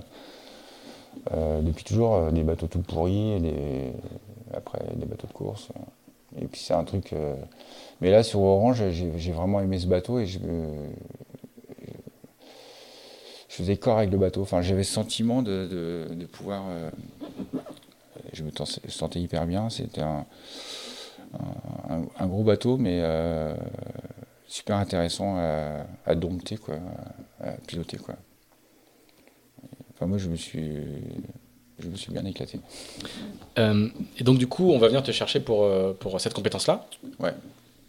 Et, l'étape d'après, donc, c'est d'arriver chez Franck Camas Ouais, l'étape d'après, c'est Franck Camas, ouais. Mm. Et alors, c'est quoi? C'est un entretien dans une Volvo aussi ou... Parce que c'est encore très différent. Non, non, non, c'est un entretien au bureau. Non, non, mais bon, Franck, euh, c'était déjà plus ou moins. Enfin, il avait. En fait, il. Est-ce que tu le connaissais, lui Lui, lui c'était. Ouais, ouais, on se connaissait. Voilà. Ouais. une proximité euh, d'âge et, euh, vous aviez. on se connaissait un peu. Vous étiez entraînés ensemble Du Figaro, on s'était entraînés ensemble. bon, il y avait un, respect mutuel, je pense. Et puis, bah, lui, il avait suivi le Tour du Monde. le Tour du Monde d'Orange, hein, il, suivait que ça. Et donc, il avait. Bah, il m'a demandé si je pouvais venir sur, le bateau avec euh, Jacques et puis euh, Jacques Carès et puis Ronan Leboeuf. On est, on est parti euh, sur Groupama. Et c'était super. Là aussi, c'était un, super équipage. Hein. bon, on avait des repères, déjà on se connaissait bien. On a rejoint Louis Le Mignon qui était boat captain, qui était un copain d'école de voile. Et puis Fred Le Petrec, que je connaissais de la voile olympique. Un super, super personnage, un super barreur. Et puis il y a Yann Decker qui est, euh, qui est venu, qui était un gars de la Volvo et de la Coupe, qui était, euh, qui était bloqué par Alinghi euh, pour pas aller naviguer sur Oracle. Donc il n'y avait rien à faire à cette période-là qui nous a rejoints. C'est d'ailleurs assez, assez rigolo parce que en fait, Yann Decker est le fils d'un copain de mon grand-père, une espèce de pirate hollandais qui venait en rade de l'Ouest dans les années 70. Ah ouais? Et moi j'ai découvert ça on se parlait pas beaucoup avec Yann. Et puis un jour, euh, on était dans l'océan Indien euh, à se faire un peu fracasser quand même. Euh. Et puis un changement de quart, j'entends Jacques qui discute avec Yann et Yann lui dit Ah, mais je connais bien la rade de Brest, mon père venait dans les années 70 avec son, son brick 3 mois. Et là, ça a fait un tilt.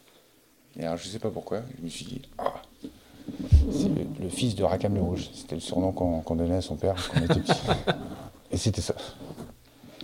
C'était bien ça, donc c'était assez rigolo comme histoire. Alors, sur, sur, Groupama, il va y avoir plein de records le record de la route de la découverte, le record de distance en 24 heures, le record de l'Atlantique. Euh, mais il va y avoir aussi euh, euh, le, naufrage. Le naufrage. Ouais. Qui est, qui, est, assez mythique quand même. Ouais, complètement mythique. à tout point de vue, quoi. Bah ouais, d'ailleurs l'histoire de Yann, c'était à ce moment-là, on a chaviré après. Donc là, c'est une tentative, c'est une tentative de, de, Jules Verne. De, Jules Verne. Et vous allez euh, au passage de la Nouvelle-Zélande, en fait, vous remontez, euh, ça va être votre chance, hein, vous bah, remontez, très très haut. Il y avait tellement de vent euh, dans le sud, hein, les trains de dépression étaient, il y avait du vent très fort.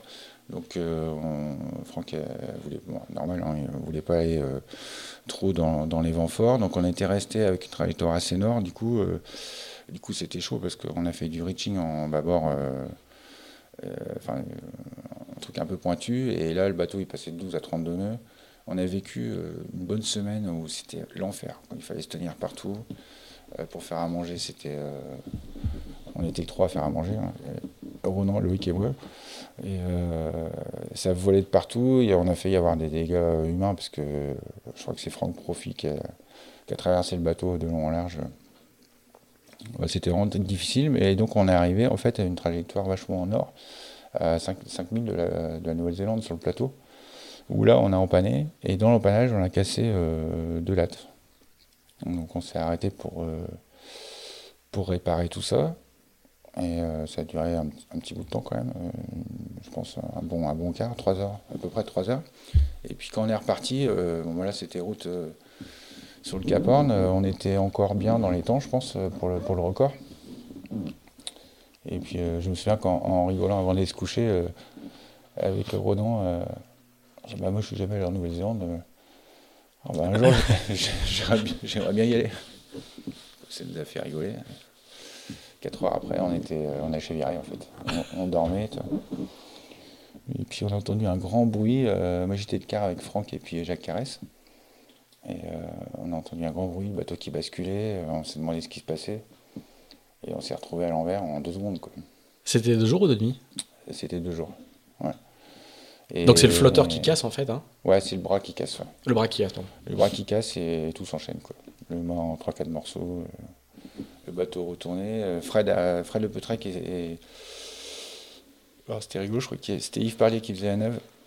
Et euh, Franck profite à la barre et quand il a vu, en, une seconde, il a vu le truc, il a dit on en panne, il a crié on en panne. il a pas eu le temps d'en panner évidemment. Et donc euh, Parlier qui a entendu on en panne, qui lui dans les empannages s'occupait des bastacs, a commencé à grimper l'échelle. Et là, Yann Decker a sauté.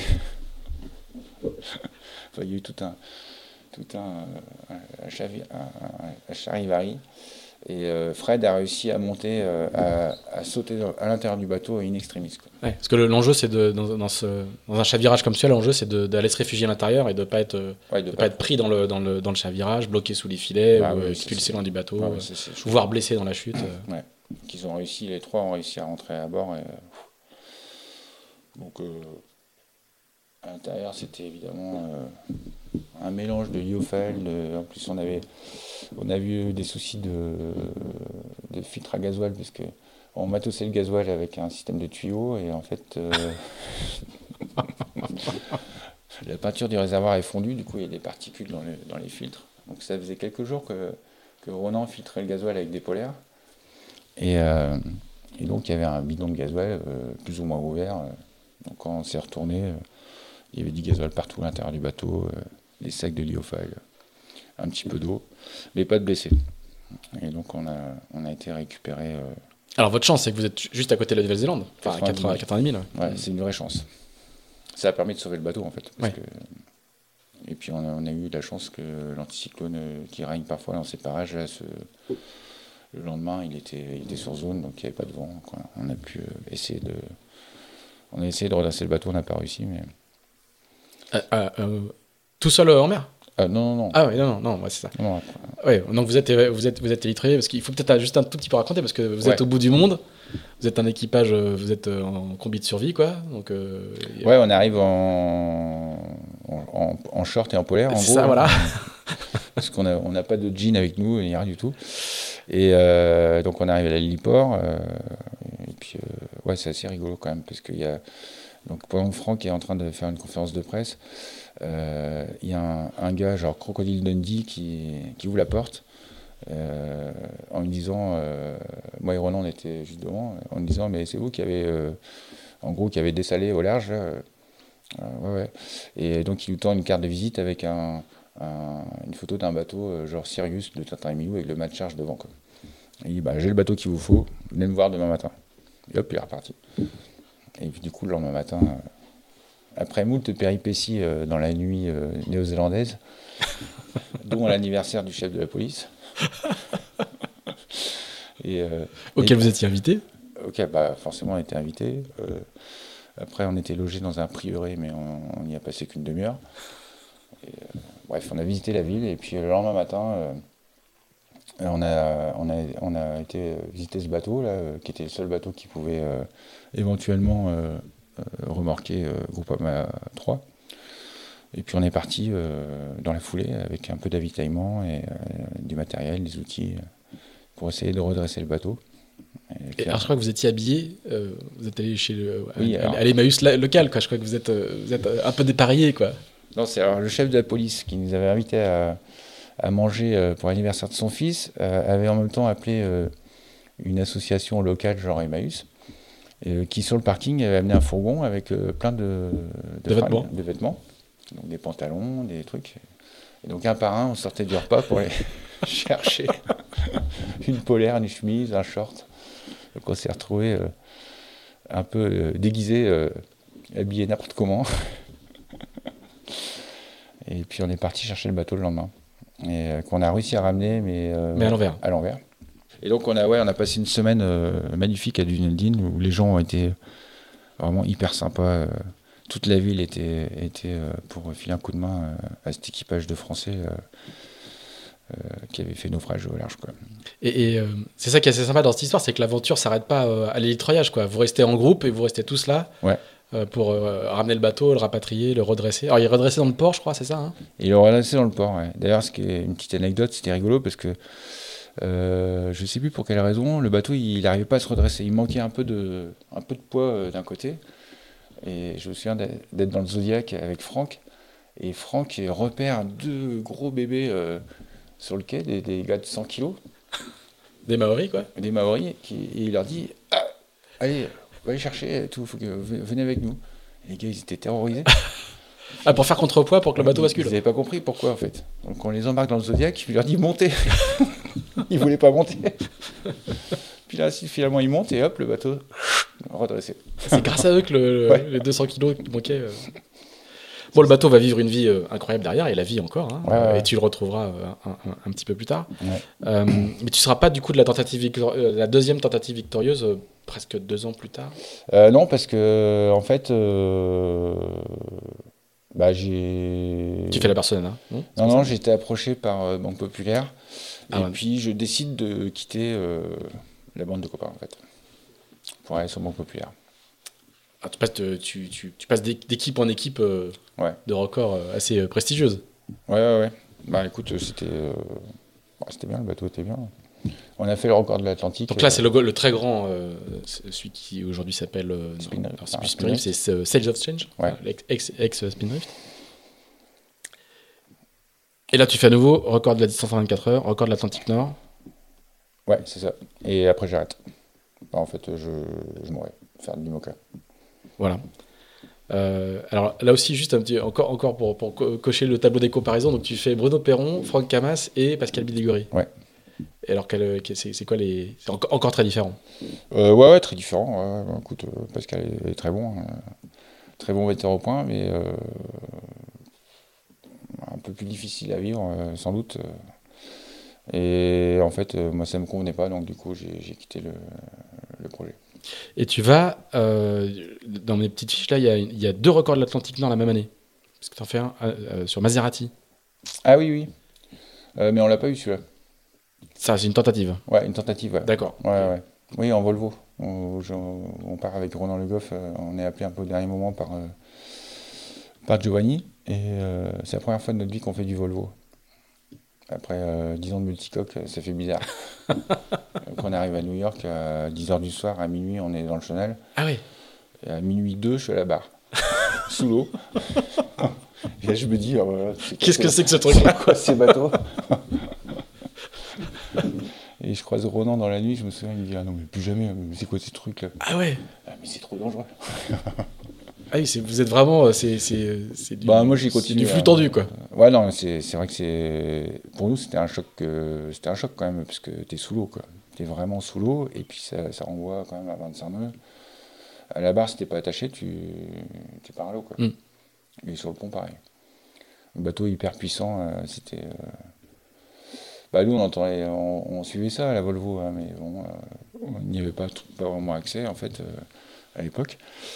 Et puis là, c'est Giovanni qui, qui nous permet de mettre un pied là-dessus. C'est des super bateaux, mais euh, quand même euh, assez dangereux. Quoi. Alors, je fais un petit flashback, je reviens en 2007, euh, parce que tu as parlé d'IMOCA. Alors, ça, c'est encore une autre, une, autre période, un autre, un autre paragraphe de ton, de, de, ton CV. Tu vas faire la, la, la, Jacques Vabre avec Yann Elias. Ouais. En 2007. Ouais. C'est là que tu découvres ce, ce, ce support-là? Ah, bah carrément, ouais. ouais, ouais. Bah, Yann m'a demandé de faire Jacques Vabre avec ah, lui. Avec qui t'avais fait le trophée Jules Verne On a fait le trophée Jules Verne, puis on se connaît du dérivant. Yann était euh, couru en 420, euh, il a été à Brest pendant longtemps. Euh, je connais bien sa famille. c'est ça qui est très frappant, hein. c'est, quand même les effets de génération, comme c'est un tout petit monde. Ouais. On voit que promo par promo, tout le monde se connaît, et c'est vraiment un. Et, aujourd'hui, vous avez tous fait des longues carrières, mais en fait, vous vous connaissez de, souvent de l'adolescence ou de. Carrément, ouais. oui, parce des jeunes années. Jérémy, c'est pareil. Hein. Jérémy, Armel, c'était tous au Moulin Blanc à faire du dériveur. Et ouais, donc Yann euh, me propose de, faire ça. Et du coup, bah, on découvre l'IMOCA, euh, parce que l'un ni l'autre, on n'a jamais fait l'IMOCA. C'est assez intéressant. On a, essayé de découvrir le bateau euh, au mieux. Quoi. Et, et à cette époque-là, le, le, le Vendée Globe est dans un coin de ta tête ou euh, Euh, Parce ouais, que paradoxalement, le seul solitaire que tu as fait en- en- au large, c'est- du Figaro pour l'instant. Oui, oui, oui. Ouais. Mais est-ce que, comme beaucoup Bah de gens de ta génération, c'est c'est un truc qui. qui- Bah, ça commence à arriver, ouais. Et le, du coup, le fait de, de naviguer avec Yann, c'est vrai que ça donne envie de faire le, le Vendée Globe. D'ailleurs, euh, après ça, je vais. Moi, j'ai fait plusieurs dossiers pour essayer de trouver de l'argent. euh. Ouais. Il faut beaucoup d'argent. Pas facile à trouver. Comment, tu, com- comment se passent les, les, les, les années suivantes? Parce que du coup, tu vas, tu vas aller faire la, la- beaucoup d'IMOCA en faisant la Barcelona à World Race. Ouais. À partir de quel moment tu bascules vraiment dans ce, dans ce plan? Il y a une- il y a- je, je- je le dis au passage, mais il y a une AG2R avec Quito de Pavon euh, Oui. en 2010. Bah, en fait, avec Quito, euh, on, se connaît de- du Figaro 2002, hein, euh, quand- en fait, l'année où moi je gagne une étape, lui il gagne le général. Et puis, on, c'est, un personnage atypique que, que- que j'aime bien. Euh, et euh, on s'entend bien, et du coup, il me propose de faire euh, la G2R, mais c'est aussi de naviguer. on fait le tour de l'Europe, je crois, je sais plus en quelle année, mais sur l'IMOCA, quoi. Il a groupe Bell à l'époque, hein, Groupe qui est Bell, un, groupe un Bell, plan ouais. verdier, Ouais. sistership de Safran, et qui est Ouais. un bateau assez innovant à l'époque. Super bateau. On a fait le tour de l'Europe ensemble, et puis ensuite la Barcelona, ouais. Et alors, quel souvenir tu gardes de, cette, euh, de, ces, de ces époques, euh, de, tes débuts dans l'IMOCA?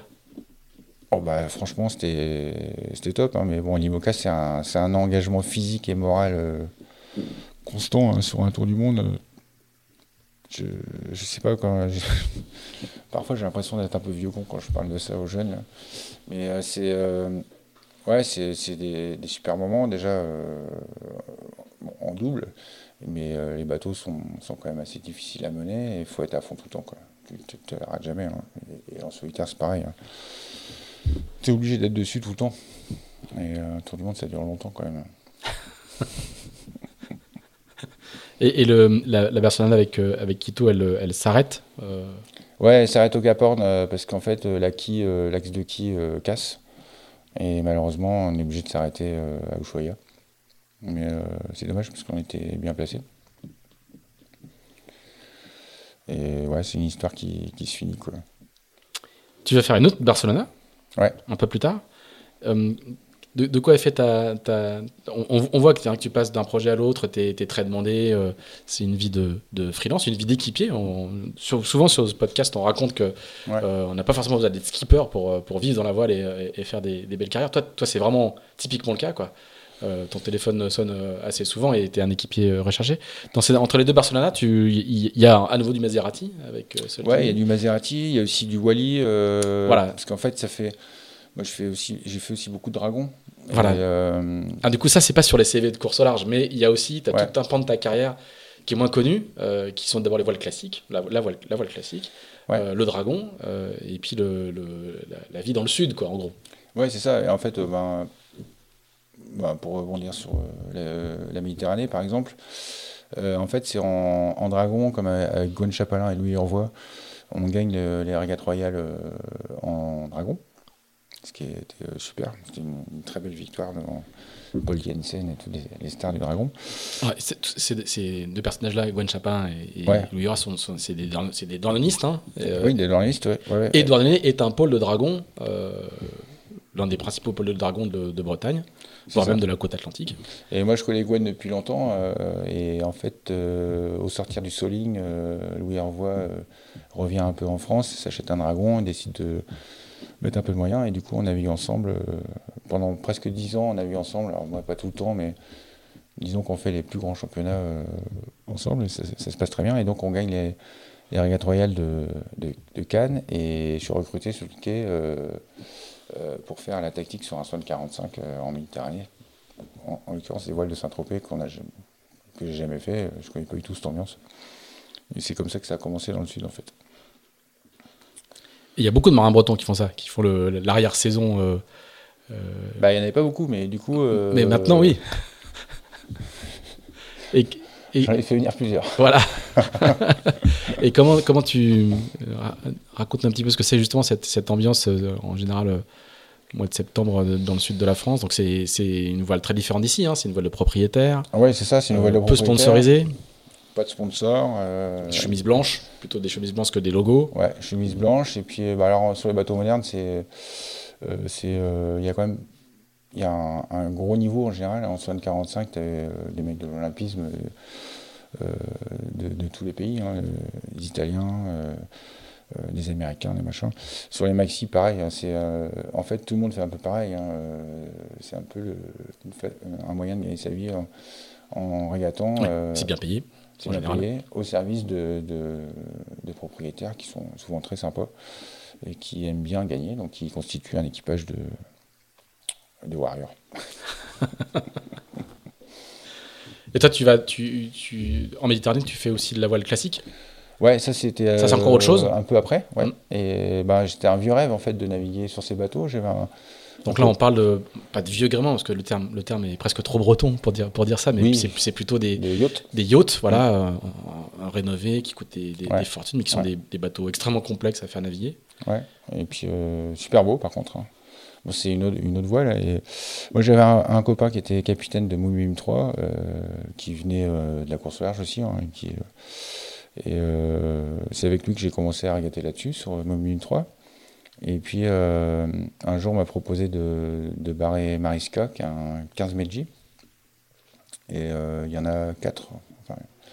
Il y en avait 4 à l'époque, 4 15 Meiji qui naviguaient que entre eux. Donc on avait un circuit de régate où on faisait des parcours bananes et peu de côtiers, mais essentiellement des parcours bananes. Et avec un championnat qui est de Cadiz à San Remo en passant par Saint-Tropez et, Cannes. Un vrai circuit, euh, circuit classique, comme on dit. Et en fait, le, 15 Meiji, c'est le, TP52 de, de 1908. Quoi. c'est ça. C'était une série euh, hyper, euh, hyper répandue dans le Solent. ça a été un bateau qui, est, qui, a été sélectionné pour les Jeux Olympiques de ah oui? 1910 mais qui n'a pas été au jeu pour des raisons, je crois, de crise économique avant-guerre. Quoi. D'accord. Et donc, mais il y a eu, euh, il y a eu beaucoup, beaucoup de régates, mais c'était un bateau, euh, et c'est un bateau, c'est magique, quoi. Par contre, euh, on est 18 à bord, et puis il faut, faut bien se parler, quoi. Il faut bien se coordonner. Et le bateau fait, il n'y a, pas de winch électrique, il y a quelquefois qu'il n'y a pas de winch du tout. Il n'y a que des palans. Il n'y a que des palans. Il n'y a que des palans, il y a donc... il y a des, des, centaines de mètres carrés de toile. Ouais, ouais, ouais. C'est bateau extrêmement toilé. Ouais. Là, il y a des spies asymétriques euh, de 350 mètres carrés aujourd'hui. Euh, mais ouais, il faut beaucoup de coordination et euh, beaucoup de finesse pour faire marcher le bateau. En même temps, c'est assez cash comme bateau. C'est-à-dire bah, Tu portes ta grand-voile, ça te fait l'offet, et tu portes tes phoques, ça te fait abattre. mais c'est assez intéressant. Tu as, trois, trois phoques quand même. Une trinquette, un phoque et un clin phoque qui est tout en haut, qui lui permet, permet en fait d'avoir une barre équilibrée c'est un peu la sixième du bateau. D'accord. Techniquement, c'est vraiment super intéressant euh, de naviguer là-dessus. Euh, donc ça, c'est aussi ce qui permet de faire, euh, de faire les intersaisons, ce qui permet aussi de faire un petit peu de, de réseau aussi, parfois, régulièrement. Est-ce que tu peux nous dire, du coup, comment, comment, tu, comment tu embrayes sur le, le, Tu reviens dans l'IMOCA avec, avec Jorg Richards, qui est un personnage que moi j'ai connu en, mini et en 1540. Euh, qui, monte progressivement euh, les, euh, les échelons et qui a toujours été très, très compétitif. Comment, comment tu le croises C'est pas un personnage du Sérail, il n'est pas breton, il n'est pas. Bah, tu l'as pas croisé dans la rade de Brest Non. en fait, je l'ai croisé grâce à Charles Vert, que je connaissais du Figaro. Et qui aujourd'hui est le chef de projet de DMG Mori. DMG Mori, ouais. Et puis Charles, en fait, avait monté une structure d'entraînement. On se parlait de temps en temps, on se croisait. J'apprécie beaucoup ce, personnage. Et puis un jour, il me dit euh, donc il y a Jörg Richard qui va acheter Foncia, euh, l'ex-bateau de Michel Desjoyaux, et qui cherche un gars qui est euh, une sorte de coach, co-skipper. Et donc, on discute un peu et le courant passe. On se rend compte qu'on a dû déjà se, rencontrer en laser parce qu'il courait en laser à la même époque que moi on a le même âge, enfin, euh, ça, passe plutôt bien. Et puis donc, du coup, on commence à naviguer sur Foncia, euh, euh, que Jörg rachète à Jérémy Bayou. Et, et, puis on fait toute une année d'entraînement et Et puis l'hiver suivant, le bateau est modifié. En gros, on coupe 7 mètres d'étrave pour mettre un peu plus de volume. Enfin bref. Ce qui s'est fait sur plusieurs plans phares, hein, c'est ça hein? Ouais, ce qui a été fait après sur plusieurs plans phares. En fait, c'est l'actuel bateau de Jean Le Cam, ce, bateau. Exactement. Et très bon bateau. Et en fait, les modifications dans l'hiver euh, sont faites, mais euh, York perd son sponsor. Et du coup, on se retrouve euh, bah, sans bateau. donc, plus de projet de Barcelone. Et puis, je sais plus ce que je fais entre temps, mais peut-être du maxi en Méditerranée.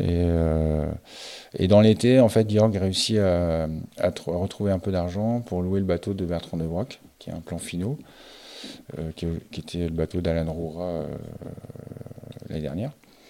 Et donc on part là-dessus. Euh, donc on reprépare le bateau de Bertrand et puis on fait la Barcelone avec. Avec un, tout petit budget. mais on fait. Et, et, vous la bouclez? On la boucle. Alors, ouais, on a, on a cassé un safran dans l'océan Indien, on a été obligé de s'arrêter pour le réparer. Mais c'est autorisé hein, sur la Barcelone. Oui, c'est autorisé. Ouais, Donc, euh, du coup, on est, on est plus. Euh, quand on casse, je crois qu'on est troisième. On est obligé de s'arrêter. Donc, on reprend la course. On est, on est sixième. Euh, il n'y a pas beaucoup de bateaux. Hein, je crois qu'il y en a huit. Et puis, et là, et là, on arrive au Cap Horn. On prend un énorme coup de vent. Enfin, on se met dans un coup de vent. On peut dans le pour et le contre. Et on se dit que ça va passer. Puis, ça passe, mais. C'était un des, un des, quand même des souvenirs les plus, euh, les plus difficiles. Quoi. Ah oui euh, ouais. Bah, en fait, il y avait, euh, on voyait qu'il y avait une dépression très creuse qui arrivait sur le cap au moment où on passait. Donc on avait déjà pris du retard, donc on était un peu, un peu vert. Et puis au fur et à mesure, au début tu te dis, bon non, c'est pas possible, pas, pas, pas, maintenant. que Et puis en fait, le truc, il arrive, tu te dis, bon, ça va cogner. Euh, qu'est-ce qu'on fait quoi? Est-ce qu'on se met euh, est-ce qu'on fait un peu demi-tour, on ralentit, on se met dans l'est euh, En fait, il n'y a pas vraiment de solution. On aurait Tu as expliqué, le, le, le, Capard, en fait, c'est un, un, goulot d'étranglement, parce qu'elle est, c'est l'endroit où l'Antarctique est à, droite et le, le, plus près de, du continent de, de, de, la, de, la, Terre, quoi. Ouais, c'est ça, ouais. Enfin, c'est une Terre, mais du plus près, je, vous comprenez, quoi, l'Amérique, quoi. Donc il n'y a pas beaucoup de place, euh, il n'y a pas beaucoup d'échappatoires. Il n'y a pas beaucoup de place, et puis les dépressions, quand elles arrivent sur la cordillère des Andes qui est à 4000 mètres, euh, bah, ça compresse les isobars mm. et, ça accélère. Et en général, euh, les prévisions, tu peux rajouter 25 nœuds dedans, voire plus quand c'est très creux. donc c'est un peu un endroit un peu chaud. Quoi. Vous êtes au, mauvais endroit au mauvais moment. Ouais. Et, mais on décide quand même de, de passer un peu, euh, comme on dirait, au forceps. Hein. Mais on passe, euh, on passe, mais c'est dur. On prend 90 euh, nœuds de vent pendant 10 heures quasiment, avec des molles à 55 nœuds. Où là, on est, bon, les bateaux sont super costauds. Hein. c'est incroyable. quand tu dis molle à 55 nœuds, c'est qu'en fait, quand ça tombe à 55, tu as le sentiment qu'il y a tellement moins de vent que, c'est presque calme. tranquille, quoi en fait, ça reprend. Et ouais, c'était un, moment un peu difficile. Après, euh, bon, j'ai assumé le, fait d'avoir fait ce choix, hein, mais euh, rétrospectivement, tu te dis euh, même, t'es un peu gonflé quand même. Mais finalement, on passe à trois riz, rien devant, enfermé dans le bateau, au pilote à 158 donc euh, très très bas. Oui, c'est ça. 158, c'est l'angle de vent réel. Hein. Ouais, sans, possibilité de faire autre chose. Mais donc c'est un peu quand même tiré par les cheveux. Et quand, quand, quand, on quitte la dépression pour aller faire une route un peu plus nord euh, vers les Falklands, euh, c'est le soulagement, le gros soulagement quand même. Ah oui, je me souviens pas de cette histoire-là. Ouais, c'était quand même assez épique. et, et je, je, reviens sur le vent des globes. Hein. As, toujours, c'est toujours un objectif Ouais, euh, alors, qui reste que du coup là tu commences à avoir pas mal d'expérience. Euh. Ouais, mais en fait c'est euh, juste avant. Ça fait déjà deux tours du monde quoi. Hein. En, 2000, en 2009 ça a failli marcher parce que j'ai rencontré un chef d'entreprise, enfin un cabinet d'avocats en fait qui, qui était complètement d'accord pour financer une campagne. Et, et, puis un peu au dernier moment, je ne sais pas trop ce qui s'est passé en fait parce que c'était un oui et puis ça s'est transformé en finalement, euh, on peut pas. donc ça, ça aurait pu fonctionner. Après, j'ai été soutenu par les, gens de Safran aussi qui m'ont qui m'ont aidé, euh, parce que du coup, on s'est posé des questions sur la présentation euh, des dossiers, enfin, sur comment faire, si on était bien dans les chiffres. On a, été beaucoup aidé par les, partenaires de Marc Guillemot euh, qui, ont, essayé de faire de nous aider. C'était vraiment sympa. Mais ça n'a pas, ça n'a pas abouti. Euh, Qu'est-ce que tu fais après la Barcelone avec, euh, avec, euh, avec Il y a un, un trophée Jules Verne après, légendaire, mais, mais, mais du coup, entre les, entre les deux, moi j'ai pas de. Ah bah j'ai fait Spin Drift. D'accord, Ah oui, parce que l'année où on fait la Barcelone à Georg, en fait, je fais deux tours du monde dans l'année. pas mal. Ah, Bernard aussi d'ailleurs. Bernard Stam. Euh, ouais, ouais, C'est non, chic. Ça, c'était l'année euh, l'année de fou. Parce que bon, deux tours du monde dans l'année. euh, Ah oui, puis la Barcelone, c'est c'est une centaine de jours, hein, c'est pas le euh, ouais, on a mis euh, 106 jours, je crois. 106 jours. Avec toutes nos histoires d'arrêt et de. On a mis 106 jours et puis. euh, ouais, et après, moi j'ai enchaîné sur. 106 jours, ça, fait, ça, part le, ça part le 31 décembre, ça veut dire que tu arrives Ouais. mi-mars, quoi. Ouais, c'est ça. Ouais.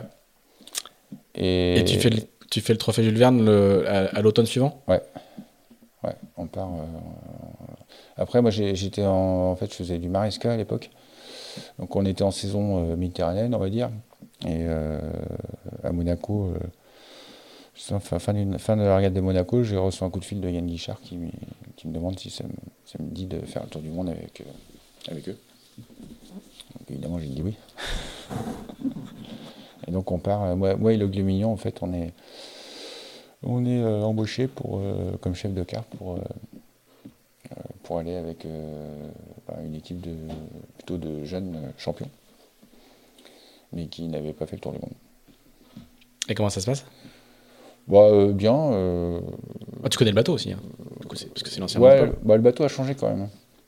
Le bateau a changé de euh, après, je connais bien Erwan Israël, qui est, avec qui on a gagné le Tour de France à la voile, donc c'est un super copain. Bon, on connaît pas mal de gens à bord. hein.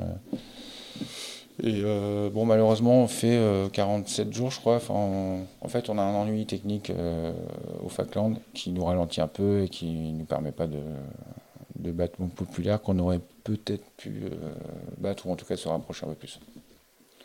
Et on a la bagarre quand même avec euh, IDEC. Voilà, c'est ce que j'allais dire, c'est qu'il y a déjà le, il y a déjà Joyon qui rôde plan, parce que vous partez quasiment ensemble, à peu de choses, à peu de choses près. hein. Ouais, deux heures près, ouais. Et moi, l'année d'avant, j'avais, approché Francis pour essayer d'embarquer, mais il avait déjà son équipage. Donc du coup, en 2017, quand tu y repars, là, il t'appelle, ou c'est toi qui l'appelle Euh, non, non, en fait, euh, il, part, euh, il part avec son équipage et en fait, euh, ils font demi-tour parce que la fenêtre n'est pas bonne et Boris Herman Ah, il, apprend il nous que- l'a raconté dans l'épisode juste avant le tien. Il apprend que son projet MOCA aboutit et du coup, il quitte le bord. Et donc, moi, je suis chez moi un matin là, et je reçois un coup de fil de, de Francis qui est encore en mer, qui me demande si je veux venir avec eux. Donc, j'ai pas dit oui tout de suite. Enfin, j'ai. Ouais, j'étais un peu surpris. Je sais pas pourquoi j'ai pas dit oui tout de suite, mais. euh, je lui dis, écoute, je te rappelle demain matin. Ah, c'était un, c'est un oui assez rapide quand même. Ouais. Euh, évidemment. euh, Alors, je, je vais toujours continuer la galerie parce que ce qui est hyper intéressant quand on fait plein de bateaux différents, c'est qu'on fait plein de skippers différents. Donc là, tu fais encore un personnage radicalement différent de, bah, de Yann Guichard, le précédent, de, Ouais, de, ouais. de Franck Camas, de, de Pascal Bidégory ou de, ou de Bruno Perron. Euh, dans cette galerie de personnages, euh, euh, raconte-nous un petit peu ce que c'est. Boris me l'a raconté euh, avec ses mots à lui, mais raconte-nous ce que c'est que de naviguer avec un type comme Francis Joyon. Bah, c'est un solitaire, Francis, hein, et je pense qu'il est, il, il aime pas trop naviguer en équipage, quoique, quoique, toi, il en a fait quand même beaucoup. Euh, ouais, il est quoi de moins typique, il navigue à l'ancienne, mais, euh, mais pas vraiment à l'ancienne, parce que c'est un, un excellent barreur. Euh, il sait exactement ce qu'il fait avec son bateau. Euh, bah, c'est lui qui s'est occupé de la navigation, il a, super bien géré l'histoire.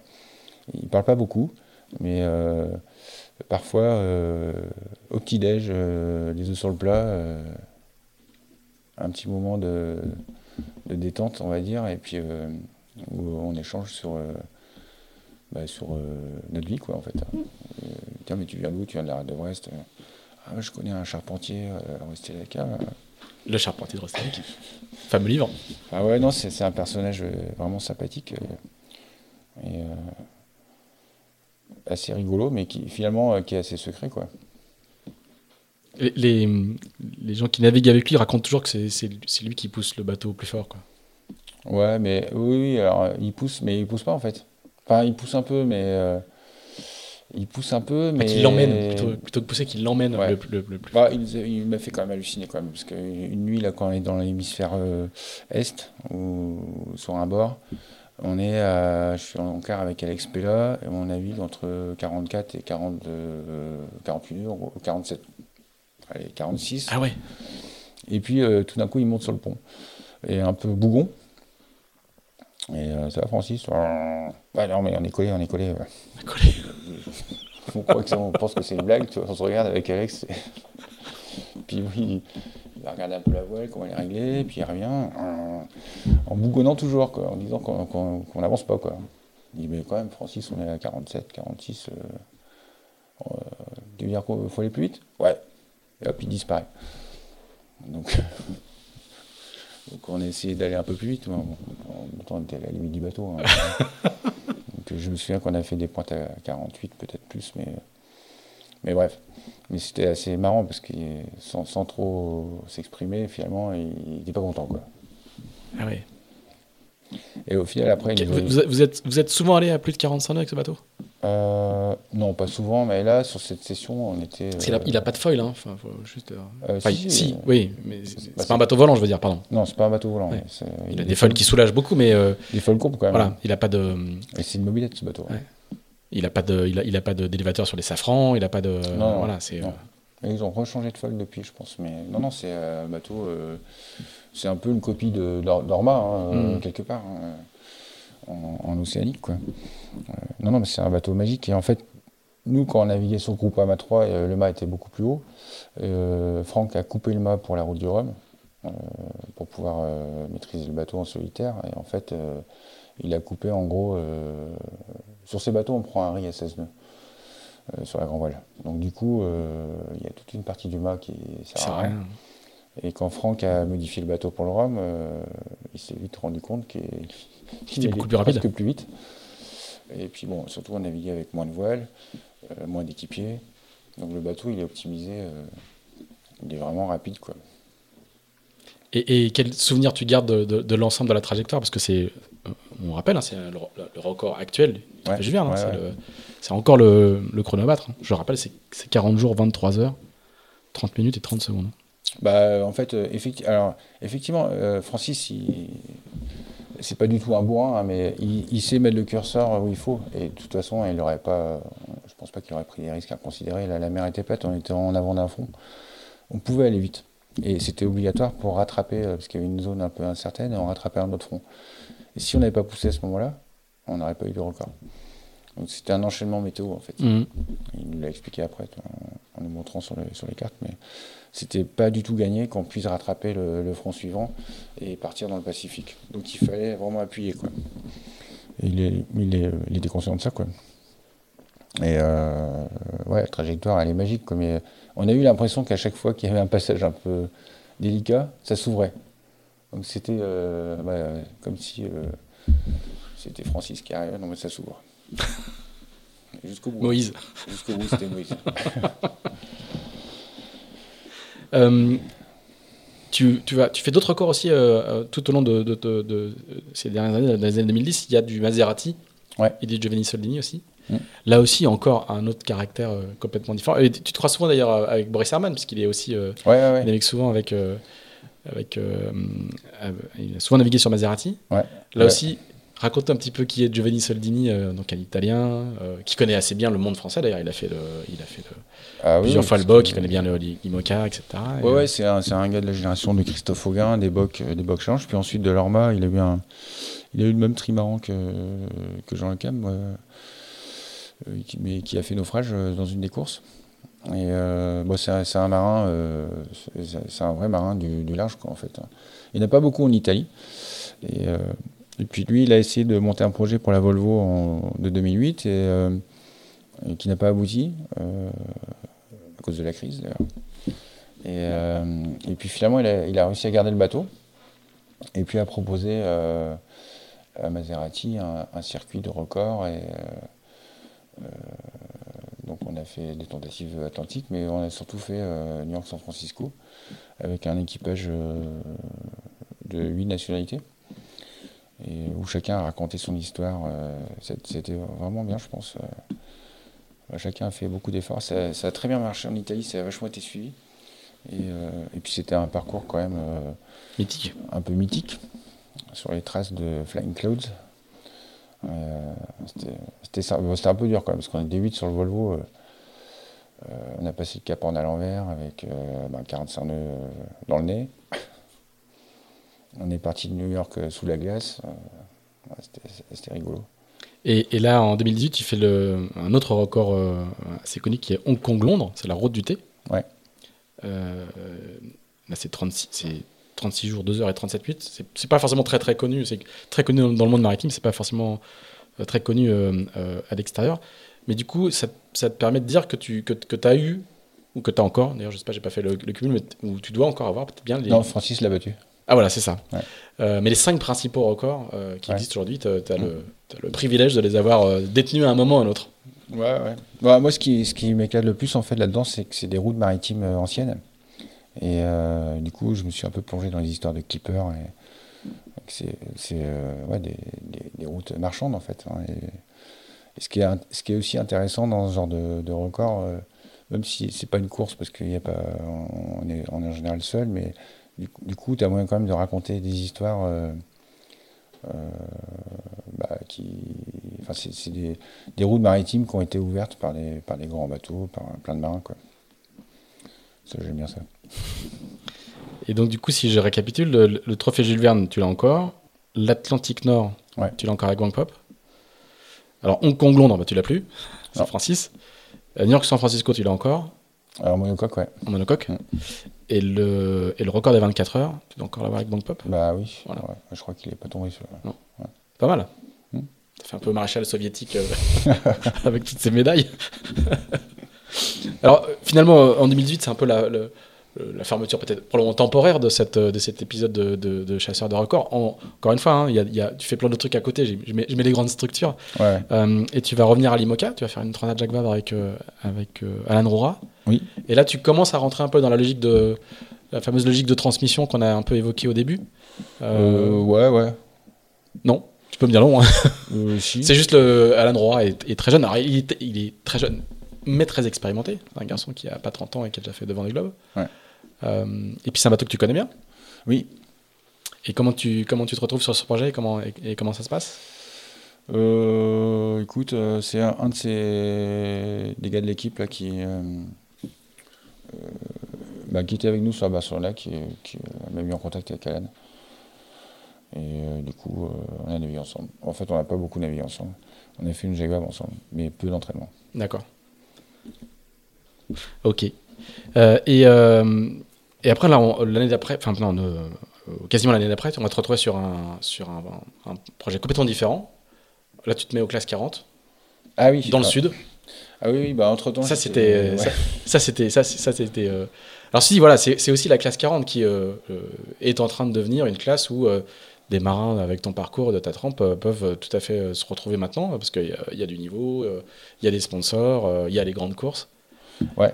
Ouais, c'était euh, complètement par hasard en fait, hein, parce que je travaillais à Marseille sur un. Je refitais un petit bateau de croisière pour un, pour un monsieur belge euh, au chantier de Corbière. Et puis du coup, j'ai. Bon, depuis quelques années, quand même, je connais un peu de monde à Marseille. Et puis, euh, on avait essayé de monter un projet avec un copain sur pour le Tour du Monde qui se court en ce moment d'ailleurs. Uh-huh et puis en fait, euh, donc, euh, il avait approché euh, des gens susceptibles de, financer ce projet et qui ont finalement, après, après de longues discussions, même de trois mois, ont refusé le projet de Tour du Monde et, m'ont proposé en fait de, faire une saison en classe 40, dont la Jacques Vabre. Et puis les autres courses, Fastnet et puis les sables, les sables. Et donc, euh, ça s'est fait assez vite. Euh.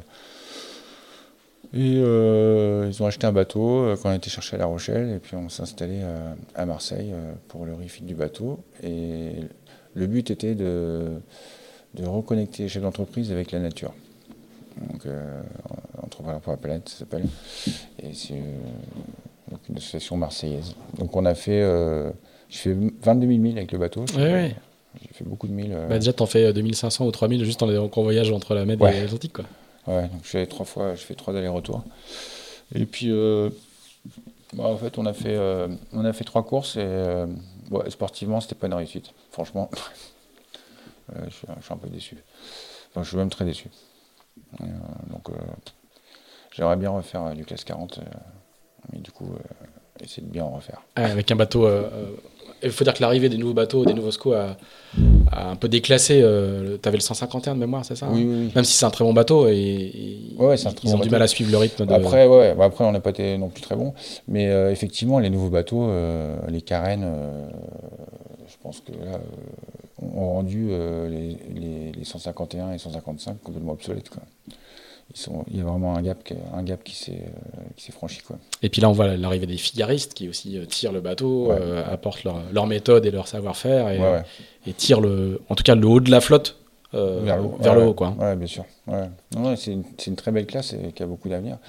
Ce qui est peut-être regrettable, c'est que à, à l'origine de cette classe, c'était quand même des budgets qui devaient être raisonnables. Et là, on, on est parti un peu loin. Quoi, je, Ouais. pense. je pense que c'est peut-être un peu trop. Et c'est une classe pourtant très raisonnable du point de vue. Il n'y a pas de carbone à part dans les mâts, il n'y a Ouais. pas de foil. Ouais.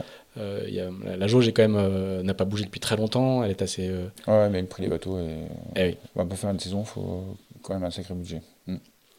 Euh, et puis c'est là que du coup, à l'issue de ce projet-là, que tu vas, que tu pars avec avec Guirec Soudé.